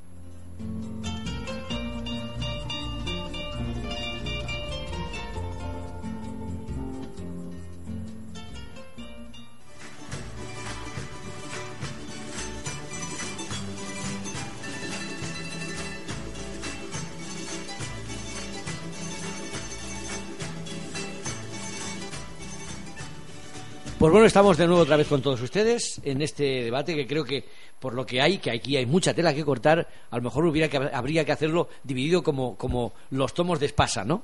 Ese diccionario que, que tiene tantas, tantos tomos, ¿no? Así que ahora le, le pertenece pues a don Gregorio comentar por alusión a todo lo que hasta ahora don Antonio ha dicho. Mire, pues voy a, empezar por cómo empezó él esta segunda parte de, su intervención. ¿no? lo que llama el menudeo, ese discurso también cansino, igual que el económico, eh, que se refiere al menudeo, al clientelismo político que hacemos nosotros. Yo me imagino que se referirá al que hace él, porque él sí hace clientelismo político en este municipio, despreciando a muchos vecinos en favor de, de unos pocos. Pero mire, lo que él llama menudeo es lo que los vecinos quieren, que se les solucione los problemas de este pueblo Sí, el menudeo es colocar un bombillito que porque se funde. El bombillo, el menudeo es cambiar la farola que se rompe por un temporal. El menudeo es tapar el valle de una carretera. El menudeo es limpiar las orillas de las carreteras cuando las ramas la, la cortan. El menudeo es arreglar una tubería que se rompe de alcantarillado. El menudeo, cuando estaba alternativa, era hormigonar un camino para que la gente pueda acceder dignamente a sus viviendas. Ese era el menudeo al que se refiere Antonio Ortega. Por eso, en los gastos, había bombillos, había sacos de cemento, había alquitrán. Ese era el gasto que se refiere no olivos, por ejemplo, que cuesta mil euros cada olivo que se ha pagado, cuéntenlos ustedes y multipliquen los olivos que ha plantado el señor Antonio Ortega, que ha costado mil euros cada olivo en este municipio. ¿Pero esos olivos van a dar aceitunas o no? Bueno, no lo sé. Yo eh, ahí sabe que hay muchas risas en el pueblo porque en vez de embotellador de agua se va a hacer una alzamara de aceite, pero eh, siendo serio. Es decir, el menudeo, que hombre, que predique con el ejemplo antes de hablar que predique. El menudeo que hacíamos Alternativa por San Mateo era lo que querían los vecinos, que le solucionáramos los problemas. ¿Y sabe lo que hay que Besán? Abandonar absolutamente los servicios esenciales, esos que son de competencia obligatoria municipal, como usted decía antes, las carreteras, el alcantarillado, el agua de abasto, el alumbrado público, abandonado al 100%. La fuente del agricultor, la entrada al pueblo lleva más de un año apagada. No sé si usted no se ha dado cuenta, es que a lo mejor se acuesta temprano y no se le hace la noche, Antonio pero lleva un año apagado. Tanto cuesta arreglar eh, eh, el alumbrado de la fuente del agricultor, que probablemente sea un cable que haya enchufado o subir una palanca. El alumbrado de la veguetilla lleva desde el mes de septiembre apagado. En la entrada del pueblo, por donde entra todos los vecinos que vivimos aquí, pero también nuestros visitantes. La gente que viene a San Mateo dice, esto es de Siria. Las instalaciones y los equipamientos públicos abandonados en tres años no se ha gastado ni un euro en una lata de pintura. Por eso ha ahorrado usted tres millones de euros y presume de que tiene tres millones de euros en la cuenta corriente. Es que en tres años no se ha gastado en lo que sí es su responsabilidad, que es mantener nuestro equipamiento. Las canchas llenas de, de, hierbas y pintura, los parques infantiles en mal, eh, en mal estado, porque llevan mantenimiento. La culpa es que lo hizo el otro. Como lo hice yo, pues ahora hay que abandonarlo todas las instalaciones, el propio cementerio nuevo, al que a usted no le gusta, pero es que no tenemos otro. Por lo menos cuidarlo, hombre, que cuando hay un duelo allí, los familiares y la gente que quieran acompañarlo tengan lo más cómodo posible. No le gustará, tendrá mil fallos. Ya está. Lo dijo tú en una, en una campaña electoral, que eso estaba muy mal. Pero es lo único que hay. Y en tres, en tres años no ha hecho nada para mejorarlo. No ha hecho nada para mejorarlo. Mira, lo que no le puedo permitir, Antonio, es la demagogia con la solidaridad. Usted confunde la solidaridad con la atención social. La atención social son los servicios sociales que estaban bien estructurados cuando gobernaba Alternativa por San Mateo y que usted se ha encargado de destrozarlos. De destrozarlos. Quedan dos, dos trabajadoras de ocho que había y la gente de San Mateo tiene que ir a buscar atención social fuera del municipio. Eso sí es grave. Pero además renunciando a dinero público, usted ha renunciado a las subvenciones públicas, algunas al 100%, es decir, a lo que a usted le gustaba llamar en campaña electoral a coste cero, como la cantonera que lo iba a comprar a coste cero y ha costado 500.000 euros, pues hay servicios que costaban coste cero en este ayuntamiento y que usted lo ha destrozado. Y después está la solidaridad internacional. No diga que mucho dinero. Le damos 3.000 euros al Sáhara, 1.000 euros a Tiwanaku y 1.000 euros a, otro convenio, que no me acuerdo cuál es, Caimito, creo que también en Cuba. Hermanamientos que le guste a usted o no le guste a usted, los hizo otro grupo de gobierno. Entre ellos, el primero lo hizo la agrupación de agricultores con Paco Ojeda de alcalde. El primero, con Cifuente, que lleva 20 años de hermanado. Porque creemos también en la solidaridad internacional. No porque eso le vaya a solucionar los problemas y no porque utilice la demagogia de que aquí hay pobres. No, aquí hay pobres que necesitan unos servicios sociales de calidad y que la atiendan, que a día de hoy no les atienden ni son de calidad porque las dos trabajadoras que son auténticas profesionales no pueden desarrollar el servicio porque no dan, no dan abasto. Usted habla de eh, las competencias municipales, pero hombre, yo me gustaría que usted se centrara un poco, se centrara a ver cuáles son competencias y cuáles no. Porque, hombre, algunas no están en la ley del régimen local que le toca a los municipios y usted las sigue dando. Si no son competencias el área de igualdad municipal, lo son el servicio de atención a la discapacidad, tampoco es competencia municipal. Tampoco. Y usted lo mantiene. Mantiene un centro ocupacional y la atención del servicio municipal eh, eh, de atención a la discapacidad. No es competencia eh, la violencia de género, pero ¿y es competencia la ayuda a domicilio? Tampoco lo es. Tampoco lo es, Antonio. Te contradice. Reconoce que sencillamente no te interesa ese servicio. Pero otra contradicción más es que dice, no es competencia municipal la violencia de género. Pero lo va a dar la mancomunidad de medianía. La mancomunidad de medianía es una asociación de municipios que tampoco tiene competencia y la dan. Pero curiosamente, la mancomunidad de municipios que no está dando el servicio porque acaban de contratar al personal y se acaba el 31 de diciembre, aquí hay un problema que se rompen los servicios y la gente se queda desatendida porque funcionan seis meses, el año, pasado fueron seis meses, este año serán ocho, porque se han contratado dos meses antes, y en enero el personal que se atiende en las medianías de Gran Canaria volverá a quedar descubierto. Y curiosamente, eso que usted dice de que defendemos intereses particulares, defendemos sí, los puestos de trabajo, los puestos de trabajo de verdad, los puestos de trabajo de profesionales, puestos de trabajo que además generan ingresos en su unidad familiar y no los puestos de trabajo falsos que usted ha prometido hasta la saciedad, 350 puestos de trabajo, y que le tendrá que sumar los 8 despidos o los 10 despidos, porque ahora hablaremos de personal, eh, que ha tenido usted a lo largo de esta legislatura. Qué incongruencia. Son competencias algunas cosas sí y otras cosas no, en función de lo que quiera el señor alcalde. No. La ley de, de, base de régimen local es muy clara en las competencias. Y los servicios sociales, ninguno. Ni la ayuda a domicilio, ni la atención a los discapacitados, ni lo que está dando. ¿Por qué quita usted servicios sociales y no quita dos áreas, dos chicas que están allí? ¿Por qué los quita? Eh, ¿Por qué no los quita? Es decir, ¿cuál es el criterio para quitar uno? ¿Cuál es la vara de medir para quitar uno y poner a otro? ¿O quitar a, a seis y dejar a dos si no es competencia municipal? Usted no sabe, con todo el respeto, no sabe lo que está diciendo con respecto a las competencias municipales. Pero mira, hay una cosa más importante por encima de las competencias de las administraciones, que son las personas. Y las personas lo que quieren es servicio. Y en materia social y de atención social, las personas a donde primero se dirigen es a la administración más cercana, que son los ayuntamientos. Y aunque no tengamos competencia, por humanidad tenemos que atenderlo, por humanidad. Y nos tendremos que mover por la responsabilidad que tenemos al rincón de este país, a donde haya que falta, a la administración que tengamos que ir, al Estado, al gobierno autónomo, al cabildo, a buscar las soluciones a los problemas sociales que tienen nuestros vecinos. Y eso no se hace en la Vega de San Mateo. Mira, curiosamente, hablaba usted del personal que se ha despedido, que nos ha costado 250.000 euros en indemnizaciones, 50 millones de la antigua peseta casi, y solo me nombra de un caso que la demanda efectivamente se puso en la legislatura pasada pero que usted lo tenía fácil si, no quería perder el servicio, que es mantener a, la trabajadora en su puesto de trabajo. hay dos casos más en el ayuntamiento que se hizo en su día por otras circunstancias. Usted habla de contratación de fraude de ley. A usted que le gusta comparar con todos los ayuntamientos, mire a ver cómo están contratados todo el personal de asistencia social y de aquellas competencias que no son de carácter municipal en todos los municipios. En todos están contratados de fraude de ley. Nosotros no somos ni peores ni mejores. Lo hacemos igual que lo hacen todos los ayuntamientos. Porque, como verá, cuando hay, firmas un convenio con otra administración donde te va a poner dinero, pero tú te tienes que encargar de la contratación, vas a contratar en fraude de ley, porque no puedes hacer unas oposiciones para una subvención que te llega todos los años. Eso es así. Eso es así. El problema es que usted se lo ha cargado con alevosía. Usted ha despedido porque no le interesaba tener esos servicios. Pero es más, se ha despedido a todos los trabajadores que son del municipio de La Vega San Mateo y ha dejado a los de afuera. Y no es esto un comentario xenófobo, es que los de afuera son grandes profesionales también. Nosotros hemos defendido la atención social y el personal. Y para fraude de ley, otra contradicción. Usted a la semana de llegar, a la semana, contrató dos personales, dos auxiliares de ayuda a domicilio, con una subvención. Esa subvención y ese contrato se acabó en diciembre. A día de hoy, tres años después, siguen contratadas por el ayuntamiento sin ningún tipo de expediente administrativo. ¿Es que usted también ha cometido fraude de ley, Antonio? Seguro que ha cometido fraude de ley también. Seguro.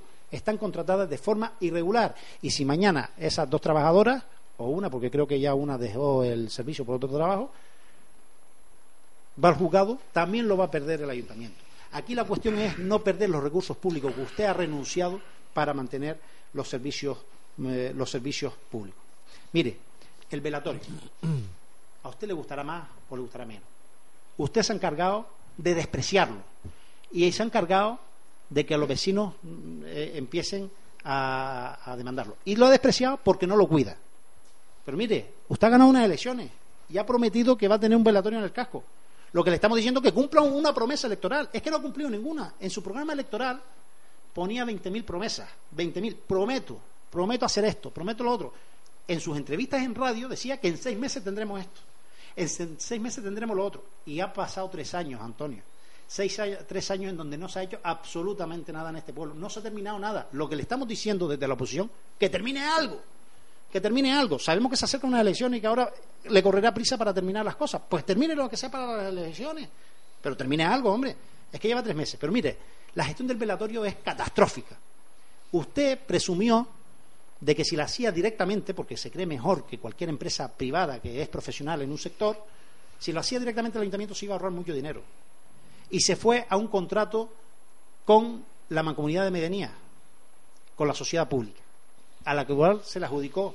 Para que fuera adjudicada, Antonio, le tuviste que hacer una oferta de 57.000 euros más en dinero. Es decir, fuiste capaz eh, de decir que eras capaz de hacer un velatorio nuevo por 96.000 euros, que era la subvención, por 96.000 euros, pero para coger la obra tuviste que ofertar 57.000 euros más.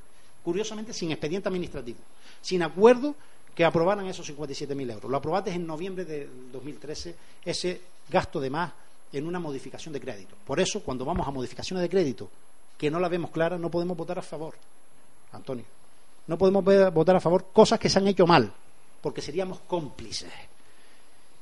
Pero fíjate, te gastaste 96 y 57. Te voy a dar más cifras del velatorio. Por cierto, este es el informe de Secretaría, el expediente administrativo, que dice que están mal contratadas las obras menores del velatorio y lo vamos a investigar y vamos a pedir informes jurídicos externos. En el velatorio te ha gastado 10.000 euros aparte en comprar tejas.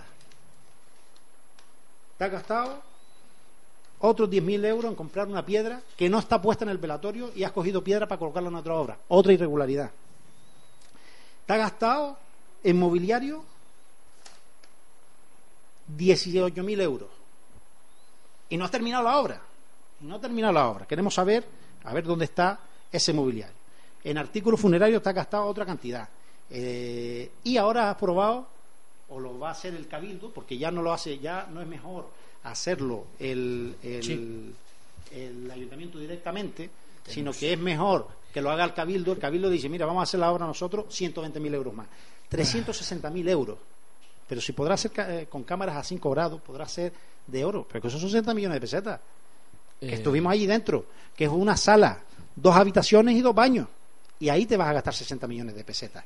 Pero es más, lo que insistimos, acábalo, hombre. Haz una cosa, que has prometido muchas y vas a terminar la legislatura sin cumplir ninguna.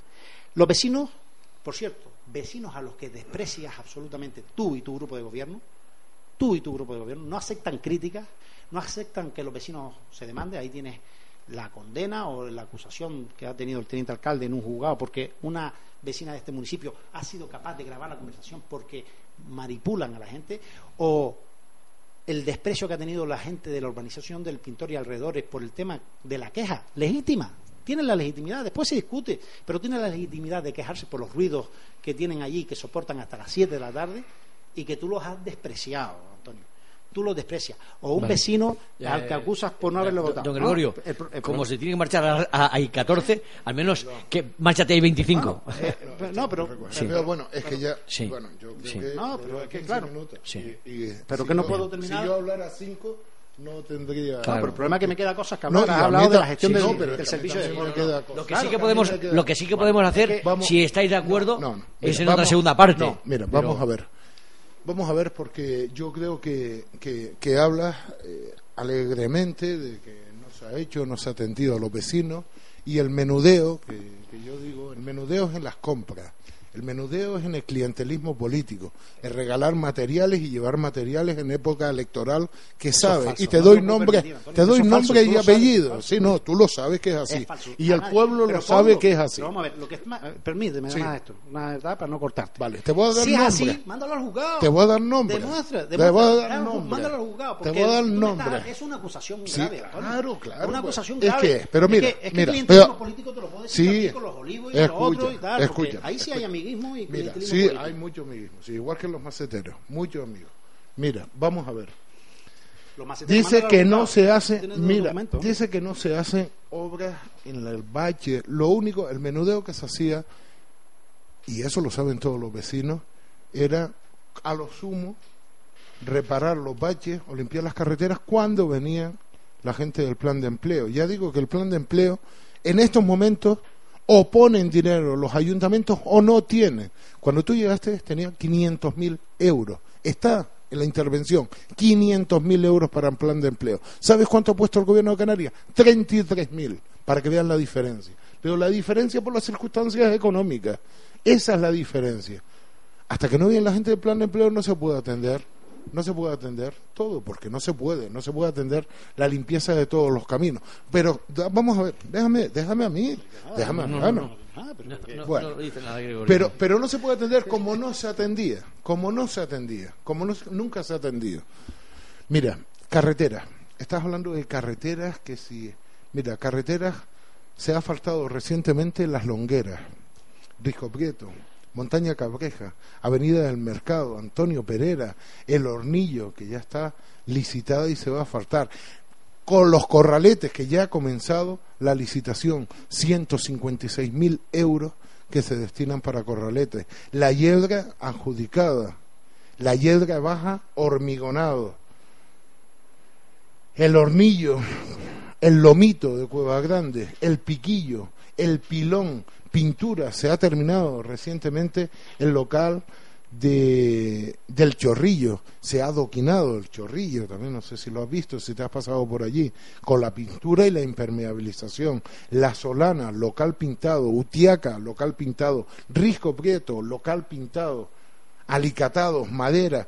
El plan de barrio que se está haciendo jamás se ha hecho en este pueblo. Jamás. Antes sí que estaban abandonados. Jamás se ha hecho. Estamos hablando de actuaciones, la del cementerio. Me dices que está abandonado. No, no es que esté abandonado. Es que hay adjudicado una obra por 64 mil euros o 62 mil euros para mejorar todo el cementerio. ¿Sabes cómo, por qué están los nichos así, llenos de hierba? Porque los dejaron en tierra. Por eso están. Pues ahora van con su pavimento. Los accesos los nichos y demás, con una apertura lateral. Están los materiales allí. Están los materiales. Son remiendos que tenemos que hacer a gestiones que se han hecho y que no se han acabado mal. Recordarás la carretera, la ampliación de la carretera. Pues así todo no cumple, porque no cumple la carretera, es un cementerio que no tiene servicio, es un cementerio que el aparcamiento se ha quedado en tierra, no se ha hecho ninguna actuación, porque con un material de su base no pasarían esos problemas. Pero esos son malos acabados y que se nos imputa a nosotros. No, el que ha acabado mal esas obras y hay que gastarlas somos nosotros. El velatorio, que te preocupa tanto el velatorio.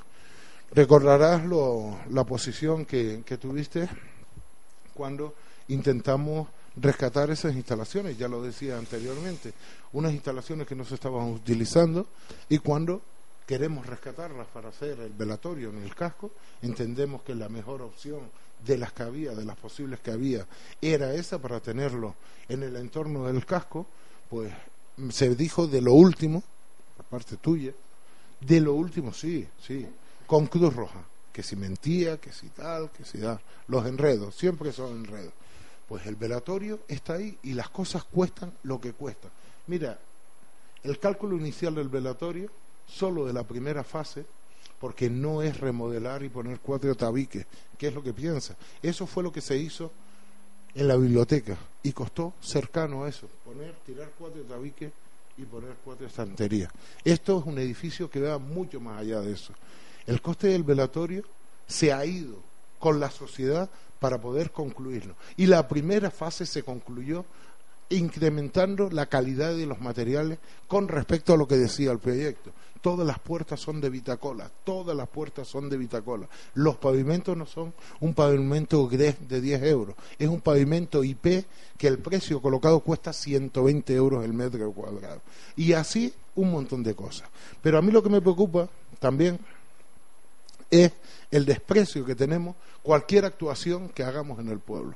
Tenemos incorporado 2.600.000 euros, el mayor plan de inversiones que ha sufrido este municipio en el peor momento de la historia. ¿Y sabes por qué se ha conseguido? Por trabajar de forma seria y coherente. No hemos abandonado las cosas importantes. ¿Qué es lo que se hacía? De todas estas carreteras que te he nombrado, algunas de ellas llevan 20 años sin asfaltar. Que le pregunten a los vecinos de Corralete cuándo se asfaltó por última vez esa carretera y con fondos municipales.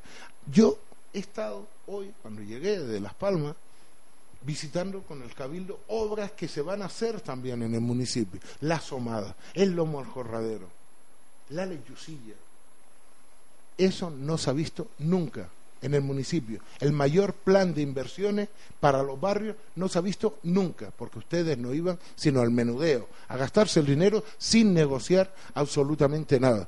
Los servicios, se ha gestionado servicios, se ha gestionado servicios, no, hombre, has estado desde las menos 5 hasta las 10, me quedaban 5 minutos porque yo me iba. Empezaste a las menos 5 y has terminado a, a la media concluimos ya. No, yo me tengo que marchar ya. Bueno, pues yo me tengo que marchar. Dos minutos. Que... Bueno, pero ha empezado los menos cinco, ha terminado las y diez. No nos hemos enfadado por nada, o sea que ahora menos por el tiempo. No, no nos vamos a enfadar. Estamos gestionando servicios directamente. Ahí van las mejoras que se hizo en la guardería. Tú que dices que no se, que no se invierte en las cosas públicas. ¿Te pasaste algún día por la guardería para ver cómo estaban esas instalaciones? Mira, no cumplían normativa eléctrica no cumplía normativa eléctrica, se humedecía, no cumplía los pavimentos, porque tienen que ser especiales para los niños, antideslizantes. El tamaño de la pasija para los niños hacer las necesidades, estamos hablando de niños de 0 a 3 años, eran para niños de 14 o 15 años. Y se ha tenido que sustituir. Se ha realizado una reforma integral de esa guardería. Y además se gestiona directamente el servicio. Las instalaciones deportivas, con pancartas, las pancartas a la calle y con todas las historias, al más el guirigay, que se va a cerrar el servicio si está en el programa electoral. No cerramos servicios, lo gestionamos directamente. Ahora asumimos otro, que es el aula de la naturaleza. Te recomiendo que vayas a visitarlo. ¿Sabes lo que se hizo hasta 2010? El canon, el mísero canon que se pagaba, 5.000 euros anuales, nunca se pagó en las arcas municipales, porque decía que se compensaba, pero todo se compensaba. Al concesionario se le compensaba absolutamente todo. Lo mismo ocurría con GDCAN. ¿Dónde está, ¿Dónde está la caldera? ¿Dónde está el clorador salino que se licitó? ¿Dónde están los focos sumergidos? ¿Dónde están las cosas que se pusieron? ¿Sabes lo que pasa? Que no estaba. ¿Sabes qué pasa? Que no estaba. Pues mira, ahora tenemos, lo gestionamos directamente, aprobamos una ordenanza donde se benefician todos los niños del municipio de la Vega de San Mateo que pueden utilizar de forma gratuita las instalaciones en las actividades programadas por el colegio, los chicos del centro ocupacional, que por cierto ya está en funcionamiento también ese, ese inmueble que llevaba al mismo camino que el resto de inmuebles en el municipio, ya ha sido cedido al ayuntamiento y hay 25 personas allí a diario formándose y haciendo las actividades necesarias por su condición física y psíquica, pues ya está también funcionando, es un edificio más que está funcionando. Pues las instalaciones deportivas, además de las mejoras que se hacen y bonificaciones a los mayores, a los mayores de nuestro municipio, a las familias numerosas y a todos los vecinos por utilizar las instalaciones. Además de abrir también los sábados y los domingos en verano sin aumentar la tarifa estamos haciendo una inversión de 675 mil euros, más de 100 millones de las antiguas pesetas, en esas instalaciones deportivas. ¿Cuándo han realizado un solo euro de inversión en las instalaciones deportivas? No la hicieron en la Plaza del Pueblo, derrotada, derrotada. No la hicieron en el Polideportivo, derrotado hemos adquirido el polideportivo derrotado, la piscina derrotado. ¿Sabes cómo estaban los focos? Amarrados con brida. La gente decía que había alambres allí. Pues tenían razón. Además de no funcionar focos sumergidos, además de no funcionar, estaban atados con brida. La sala de máquinas, las bombas gemelas estropeados, el clorador, el clorador salino. Mm. Ese ha sido el balance de gestión. Y 25, ¿eh? Las dos y 25. Ahora hemos asumido Ahora hemos asumido la gestión del aula de la naturaleza. No se lo tenemos que dar a nadie. Es que somos capaces. Estamos aquí trabajando, que si me acuesto tarde y a lo mejor más tarde que tú, pero de trabajar y empiezo antes que tú, que lo que tú empezabas, de trabajar y ahí lo ves el coche estamos trabajando. Y si estamos trabajando es para asumir servicios. Los hemos asumido y los vamos a seguir asumiendo. Con lo de servicios sociales, a mí no me queda claro. Dime tú dónde había ocho personas trabajando. Dime tú, cuéntala. Ocho personas trabajando. Porque claro, tú cuentas dos veces. Cuando se va la psicóloga y viene el jurídico, la cuentas como doble. Dime dónde había en servicios sociales ocho personas trabajando, pero con nombres y apellidos, porque tú cuentas las cosas según tu conveniencia y las cuentas doble. Se va una psicóloga, pero porque entra un jurídico y cuenta todo. Sí, sí, sí, sí cuenta todo. Sí cuenta todo. Ahora me lo vas a explicar. Tiempo, tiempo. yo me tengo que marchar. Ahora por dos, dos minutos, dos minutos y nos vamos. No, pero que no, puede ser Sí, no, empezaste tú, termino yo. Consumir, no, no, mira, no, mira, mira, vamos, vamos a dejar las cosas, no, vamos a dejar las cosas, no, vamos, pero para dejar las cosas claras, empezaste a las menos 5 y terminaste a las y 10. Yo empecé a las y 10 y terminé, no son las y 25, son, bueno, en el mío. son las y 20. Bueno, no, perdamos un minuto en, en, discusiones banales. ¿Qué te gusta Ahora son y 26. Mira, esta yo voy adelantado. Debía ser la legislatura de las personas. Sí, sí, no, no, pero yo voy un poco adelantado. Pero bueno, permítame, si, me permite, si me permite, para no discutir sí, sí, por dos minutos. No vamos a discutir ahora con el tiempo. Eh, esta debía ser la legislatura de las personas. ¿Sabes por qué debía ser la legislatura de las personas? Por la situación económica, que por cierto, la crisis económica no empezó cuando tú gobernaste. La crisis económica empezó en el 2007 que tuvimos un recorte presupuestario en dos años de 100 millones de pesetas en este ayuntamiento. ¿eh? Y la supimos bailar con la crisis muy bien, sin recortar ni un solo servicio. Sin recortar ni un solo servicio. He echado de menos que, no me hayas contestado a lo de las competencias municipales. ¿Por qué un servicio es competencia municipal y el otro no, según tú? No me has contestado, creo que eh, el silencio eh, y el que calla otorga, ¿no? Pero mira, yo me voy de aquí mm, disgustado porque el tiempo se nos echa encima y me gustaría hablar de las promesas electorales del señor alcalde, de los 350 puestos de trabajo, de esa famosa embotelladora que llenó el, eh, de coches y papeles el pueblo, de los hipódromos porque los caballistas le decíamos un día se le surgió eh, se le encendió la bombilla y delante de un caballista le dijo pues voy a hacer un hipódromo o el teleférico que lo han vendido a bombo y platillo. O la quesera artesanal con cuadro de baifo. O los proyectos de agricultura, que no se ha hecho absolutamente nada. A nuestros agricultores, abandonados, abandonados a los agricultores tradicionales de este pueblo, a los viticultores, al servicio primario, que es la fundamental del desarrollo de este pueblo, del desarrollo del pueblo, lo ha abandonado. Ha machacado el mercado agrícola. ¿Usted qué presume? Solo se gasta dinero en el mercado agrícola en obras. Pero es que el mercado agrícola lo ha abandonado, pero le subió las tasas el 60%. Un 60% le subió las tasas cuando el mercado daba beneficio. Y la actitud contra las personas. A los vendedores va usted con amenazas y le dice que si no le interesa, se vaya. Sí, sí, son muchos los que me lo han dicho. Por tanto, si no le interesa hasta aquí, váyase. A la gente que lleva 30 años trabajando ahí, 30 años trabajando en el mercado agrícola y artesanal, va usted ahora a ponerle normas nuevas. No ha convocado a la Junta de Mercado sino una sola vez, al principio de la legislatura, ni una sola vez. No le gusta escuchar a la gente, Antonio. Desprecias a los vecinos, los desprecias, has despreciado las primeras declaraciones que hiciste porque hay un movimiento que tú vas diciendo que estamos nosotros detrás. Pues mira, no estamos detrás, pero ahora me pongo delante a los vecinos de la urbanización Pintor y Aledaño que se han quejado y usted los desprecia. Lo primero que le dice, cambie usted los cristales y ponga los cristales más duros. Y se quejan por todo, como se quejaban por la estación, se la tiraron y tal. No, hombre, no se puede atender así. ¿Quién se cree usted como alcalde para tratar así a los vecinos? O a un vecino que coge usted en un bar y lo machaca porque no le votó y están los trabajadores mm, eh, del ayuntamiento delante para separarlo. ¿Usted cree que esas son actitudes? ¿Que este pueblo se merece un alcalde que vaya así contra los vecinos? ¿O una vecina que lo insulta? ¿O un vendedor del mercado que lo amenaza? Eso no se lo puede permitir. Esta tenía que ser la legislatura de las personas.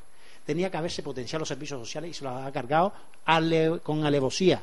No con contrato de fraude de ley, porque usted los ha hecho también si había contrato de fraude de ley. Ha abandonado a los más necesitados de este pueblo. Y se ha convertido en la legislatura de las falsas ilusiones. Yo solo decía a los votantes porque somos serios en la campaña electoral. Señores, están jugando con sus ilusiones, que no les engañen.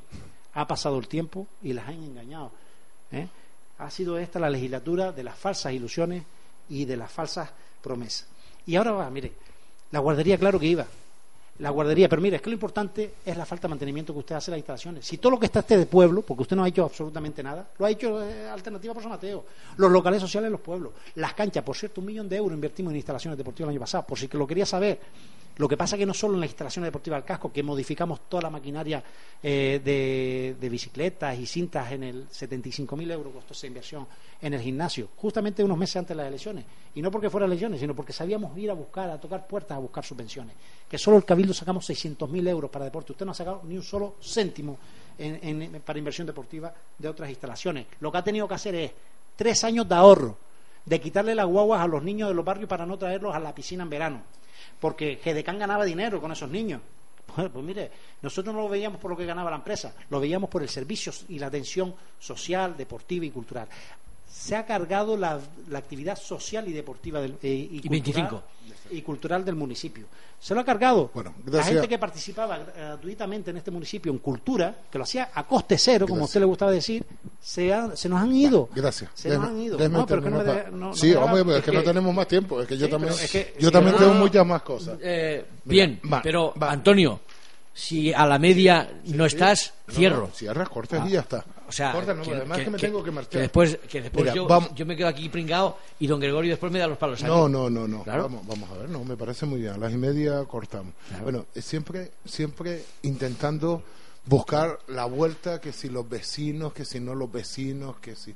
Mire, es lo único que puedo hacer, la pataleta. Las cosas se están haciendo como se tienen que hacer. El mercado tiene que subir porque hay que amordarlo a las necesidades y a las inversiones que hay que realizar en ese mercado. Ya que no las hacía usted, ¿usted ha visto cómo están esos exteriores del mercado o no los ha visto? pues está muy mal pues hay que invertir. Pero que esto no lo soluciona. pero Es que no déjeme, soluciona. sí, que no, Es no se es que preocupe. Que no no- se no preocupe. no que ¿no? que no usted está muy preocupado, pero porque no se hagan las cosas. Es así. Usted lo que está preocupado. Déjeme que estamos en mi turno, por favor. no, Deje- mira, sea usted educado. Sea usted educado. No, estamos en el turno final. No, sea usted educado. Mire, usted no solo, no, lo que quiere es que no se hagan las cosas. Y le parece mal que se haga, que se urbanice las monadas, el aparcamiento, que se ter- si en definitiva lo que quiere es que no se hagan las cosas. Mire, las cosas se están haciendo como se tiene que hacer. Y utilizando dinero público. Claro que hay que utilizar dinero público. Usted no ha invertido ni un solo céntimo, dígame una obra con dinero municipal, una sola, ni un solo céntimo. Usted lo que venía, porque estas cosas vienen de fuera, no es que usted sea más listo, negocie más, negocie menos. El plan Zapatero vino para todos los municipios. El plan de cooperación viene para todos los municipios. No es que venga específico para usted. Usted está confundido y quiere confundir a los ciudadanos. La única diferencia es que el momento que estamos sufriendo es un momento muy duro y la inversión pública ha caído y eso lo sabe usted como lo sé yo y lo saben los, los ciudadanos porque se leen los periódicos, porque ven las noticias de cómo está este país. Pues a pesar de todas esas circunstancias económicas tan desfavorables, el ayuntamiento de la Vega de San Mateo es un referente. Y ese dinero es para inversión. Sí vamos a seguir haciendo inversión. Le guste o no le guste a usted. Sí vamos a seguir haciendo inversión. Usted dice que hemos tratado muy mal a las personas del mercado. Yo siempre he puesto un ejemplo. Usted dice ha subido el 60% porque no le interesa decir el dinero que se ha subido. Se ha subido un euro. Se ha subido un euro el mercado. Pero suena mejor decir un 60%. ¿Usted sabe cuánto se paga en el mercado de Galdar? ¿Usted sabe cuánto? metro y día, ¿Usted ¿eh? Sabe? por metro y sí, día. sí, claro. ¿Usted sabe cuánto se paga en el mercado de Galdar por euro, por metro y día? En una calle, debajo de una carpa con el mobiliario que se lo lleva usted, el agua y la electricidad, tres euros. setenta y cinco. ¿Sabe cuánto se paga en el mercado de San Mateo? No en una calle, en una instalación, con limpieza, con vigilancia, con cámara. Se paga un dos euros, noventa. casi un euro menos que lo que se O paga sea, en cualquier... Para no engañar los números, un señor que pone su, ten- su tiendita en el mercado, ¿cuánto paga mensualmente? Dos euros noventa. Mensualmente, mensualmente. No, depende de los días que monte y la Pero más o menos como media. De- no sé, pues usted multiplique, si es un puesto de 5 metros, multiplique por 2,90 Sí. y esa es la cantidad que le da. Ajá. En Galdar pagaría multiplicado por 3,75 euros en una calle. ¿Y qué diferencia habría ahora de antes a ahora sobre ese euro? ¿Qué diferencia hay? Las inversiones. Se está haciendo inversión. Es que no hay Que que, no se regalar nada, que no esos hombre, espacios ¿qué inversión que hecho no, en el mercado? Que no que no se ha hecho ninguna. una, los No cables me están diga. por el suelo, Antonio, me no se diga pinta el usted que mercado. no se ha hecho inversión, ni se va a hacer inversión. Ah, no, que se va a hacer. No, ah, Se va a hacer. Hay un Ah, millón de euros, o es que no lo sabe. Eso no, ve de mercado. es Ah, ah, eso confundido. no está en mercado. Eso- la inversión no- que se va a hacer del aparcamiento subterráneo y la plaza ante las naves del mercado y el exterior, eso no está en mercado. El mercado es el interior. El exterior no es el mercado. No, están confundiendo. El único que confunde los términos, eh, Gregorio, y además conscientemente, eres tú. Eres tú. Se pasó una etapa. El pueblo de San Mateo no vuelve atrás. Se están haciendo las cosas como que se tienen que hacer. Nos estamos partiendo el lomo para negociar precios, para negociar todo. ¿Sabes para qué? Para hacer inversión. Dime una sola obra, una sola obra, que lo comprobamos y está Ramón de testigo, una sola obra que se haya hecho importante, una sola obra importante que se haya licitado con fondos del ayuntamiento. Muy poca. El dinero se destinaba al menudeo. Al menudeo. A las Y personas, eso lo Queridos sabe. amigos, a las son personas. la- a las estamos ya en la media, menudeo. estamos ya en la media. Eh, un minuto para cada uno para concluir, un minutito, y después yo os haré una pregunta. Y me contestáis la pregunta. ¿Vale? Venga, adelante, Gregorio. Pues mira, eh, vuelvo a insistir. El tiempo es nuestro enemigo hoy. Esta debía ser la legislatura de las personas, personas que están abandonadas, Antonio, que no has hecho nada por ellas, personas abandonadas. Los centras en, el, en, en un discurso económico que es falso, además, que es falso, pero es que lo fácil es gastarse el dinero, no hacer nada durante tres años, que es lo que ha pasado en, esta, en este municipio, abandonando todos los servicios y ahora quieres correr, ahora quieres correr. Quizás eso es clientelismo político, eso es clientelismo político. Y en cambio, sin ser la legislatura de las personas, porque no lo ha podido ser, sí es la legislatura de las falsas ilusiones de las falsas mentiras. Esa mentira que fuiste casa por casa, persona a persona, a decirle lo que quería escuchar. Y eso es lo que no se puede permitir. No podemos jugar con los sentimientos de la gente, Antonio. Y tenemos que ser serios. La desafectación de la política también viene en San Mateo por la actitud que tenemos nosotros. Todos, oposición y gobierno. Pero fundamentalmente del que gobierna, que es el que promete y el que no hace. Con falsas ilusiones. ¿eh? Con falsas ilusiones. Y lo sigues haciendo. No porque tengas tu coche ahí, como decías antes, aparcado, que es, es una cuestión de imagen. Lo haces intencionalmente para que la gente diga, mira, el alcalde está por ahí. Mira, no, la efectividad, la efectividad, la efectividad viene en los resultados. La, la, efectividad, viene en los resultados. Y la realidad es que en estos tres años, tú dices ahora que la, la Vega San Mateo no va para atrás. Es que ya va para atrás. Minuto. ha desaparecido toda la actividad cultural, social y deportiva. Se acabó. Un minuto para ti. Gracias, Gregorio. Mira, eh, mi coche está aparcado porque estoy trabajando. No, no dejo el coche aparcado para irme de fiesta. Mi coche está aparcado ahí todas las mañanas y está hasta por la noche porque estoy, estoy trabajando. Y los vecinos sí lo saben, cosa que no se hacía. Mira, las personas que te preocupan tanto, jamás ha tenido tanto dinero San Madeo para las personas necesitadas. Caritas, no le dices ni prestates atención a esas personas que están trabajando por los demás. Jamás. Lo que fuiste es a insultarlas a una radio. Sí, Sí, lo que fuiste a insultarla a una radio. Sí, porque desde los servicios sociales es donde se hacían las cosas bien y las personas de Caritas pues no tienen conocimiento. Mira, jamás te acordaste de las personas de Caritas y tienen su aportación para ayudar a las personas necesitadas. Servicios sociales. Este lunes se ha aprobado la modificación porque se ha inyectado 15.000 euros más adicionales a la partida de servicios sociales, pero a la partida de servicios sociales para las personas Se acabó el minuto. con más necesidad. Se acabó el minuto. Muchísimas gracias. Ya eh, por alusiones, como Radio San Mateo nunca se va de aquí y vosotros tampoco os vais de aquí, pues en otra ocasión yo os invito, si no queréis estar ya los dos presentes como hoy, pues a que cada uno venga en otra ocasión y por alusiones a todo lo que ambos, el uno y el otro, haya dicho, pues lo puedan exponer aquí en este, en este programa. Si os parece bien, yo creo que es lo, es lo, más. Yo os doy muchísimas gracias por haber estado aquí. Eh, os habéis tirado los trastos viejos el uno al otro, pero eso no quiere decir que aquí se haya aquí hayamos hecho un drama. Ah, yo creo que ha estado muy bien, una entrevista muy interesante, mejores que las que hace Televisión Española, por encima de ellas. Eh, porque así me hubiera gustado ver eh, un, un, debate entre, entre Cañete y Valenciano, cosa que no lo vi, que no vi ese debate, vi un debate pobre y aquí habéis, habéis sido de verdad eh, ejemplares en, en, la, en, las, en el debate, tanto uno como el otro. Por parte de don Gregorio venía también muy bien, eh, muy bien documentado, naturalmente haciendo alusión a, lo que él puede defender, y tú, don Antonio, también has venido muy documentado, pero bueno, eh, quienes tienen que decidir ahora en este debate son las personas que han estado escuchando. ¿Quién, ha podido dar más credibilidad a lo que evidentemente cada cual ha expuesto? Y por eso, y de eso se trata, de un programa debate para que cada persona que ha estado escuchando haya podido hacer su, eh, en fin, su análisis y tal. No hemos dado tiempo para que otras personas llamaran por teléfono, porque si no, esto nos hubiera durado hasta las 4 de la tarde, cosa que es imposible. Pero desde luego, muchísimas gracias y aquí tenéis vuestra casa siempre que queráis para que en otra ocasión que vosotros queráis que debáis de hacer un debate, pues escucha, hoy ya ha sido un gran paso el que dos personas, uno estando en la oposición y otro estando en el gobierno, hayáis estado aquí y hayáis, y hayáis hecho este maravilloso, eh, este maravilloso programa. Os felicito, ¿eh? De verdad que sí. Gracias. Pues hasta la próxima, queridos amigos, los que nos están escuchando. Y disculpen que no hayamos abierto los teléfonos para que ustedes llamaran, porque, como bien he dicho, aquí nos hubieran dado hoy las 4 de la tarde y quizá más tiempo. Así que hasta la próxima y tengan ustedes muy buenas tardes.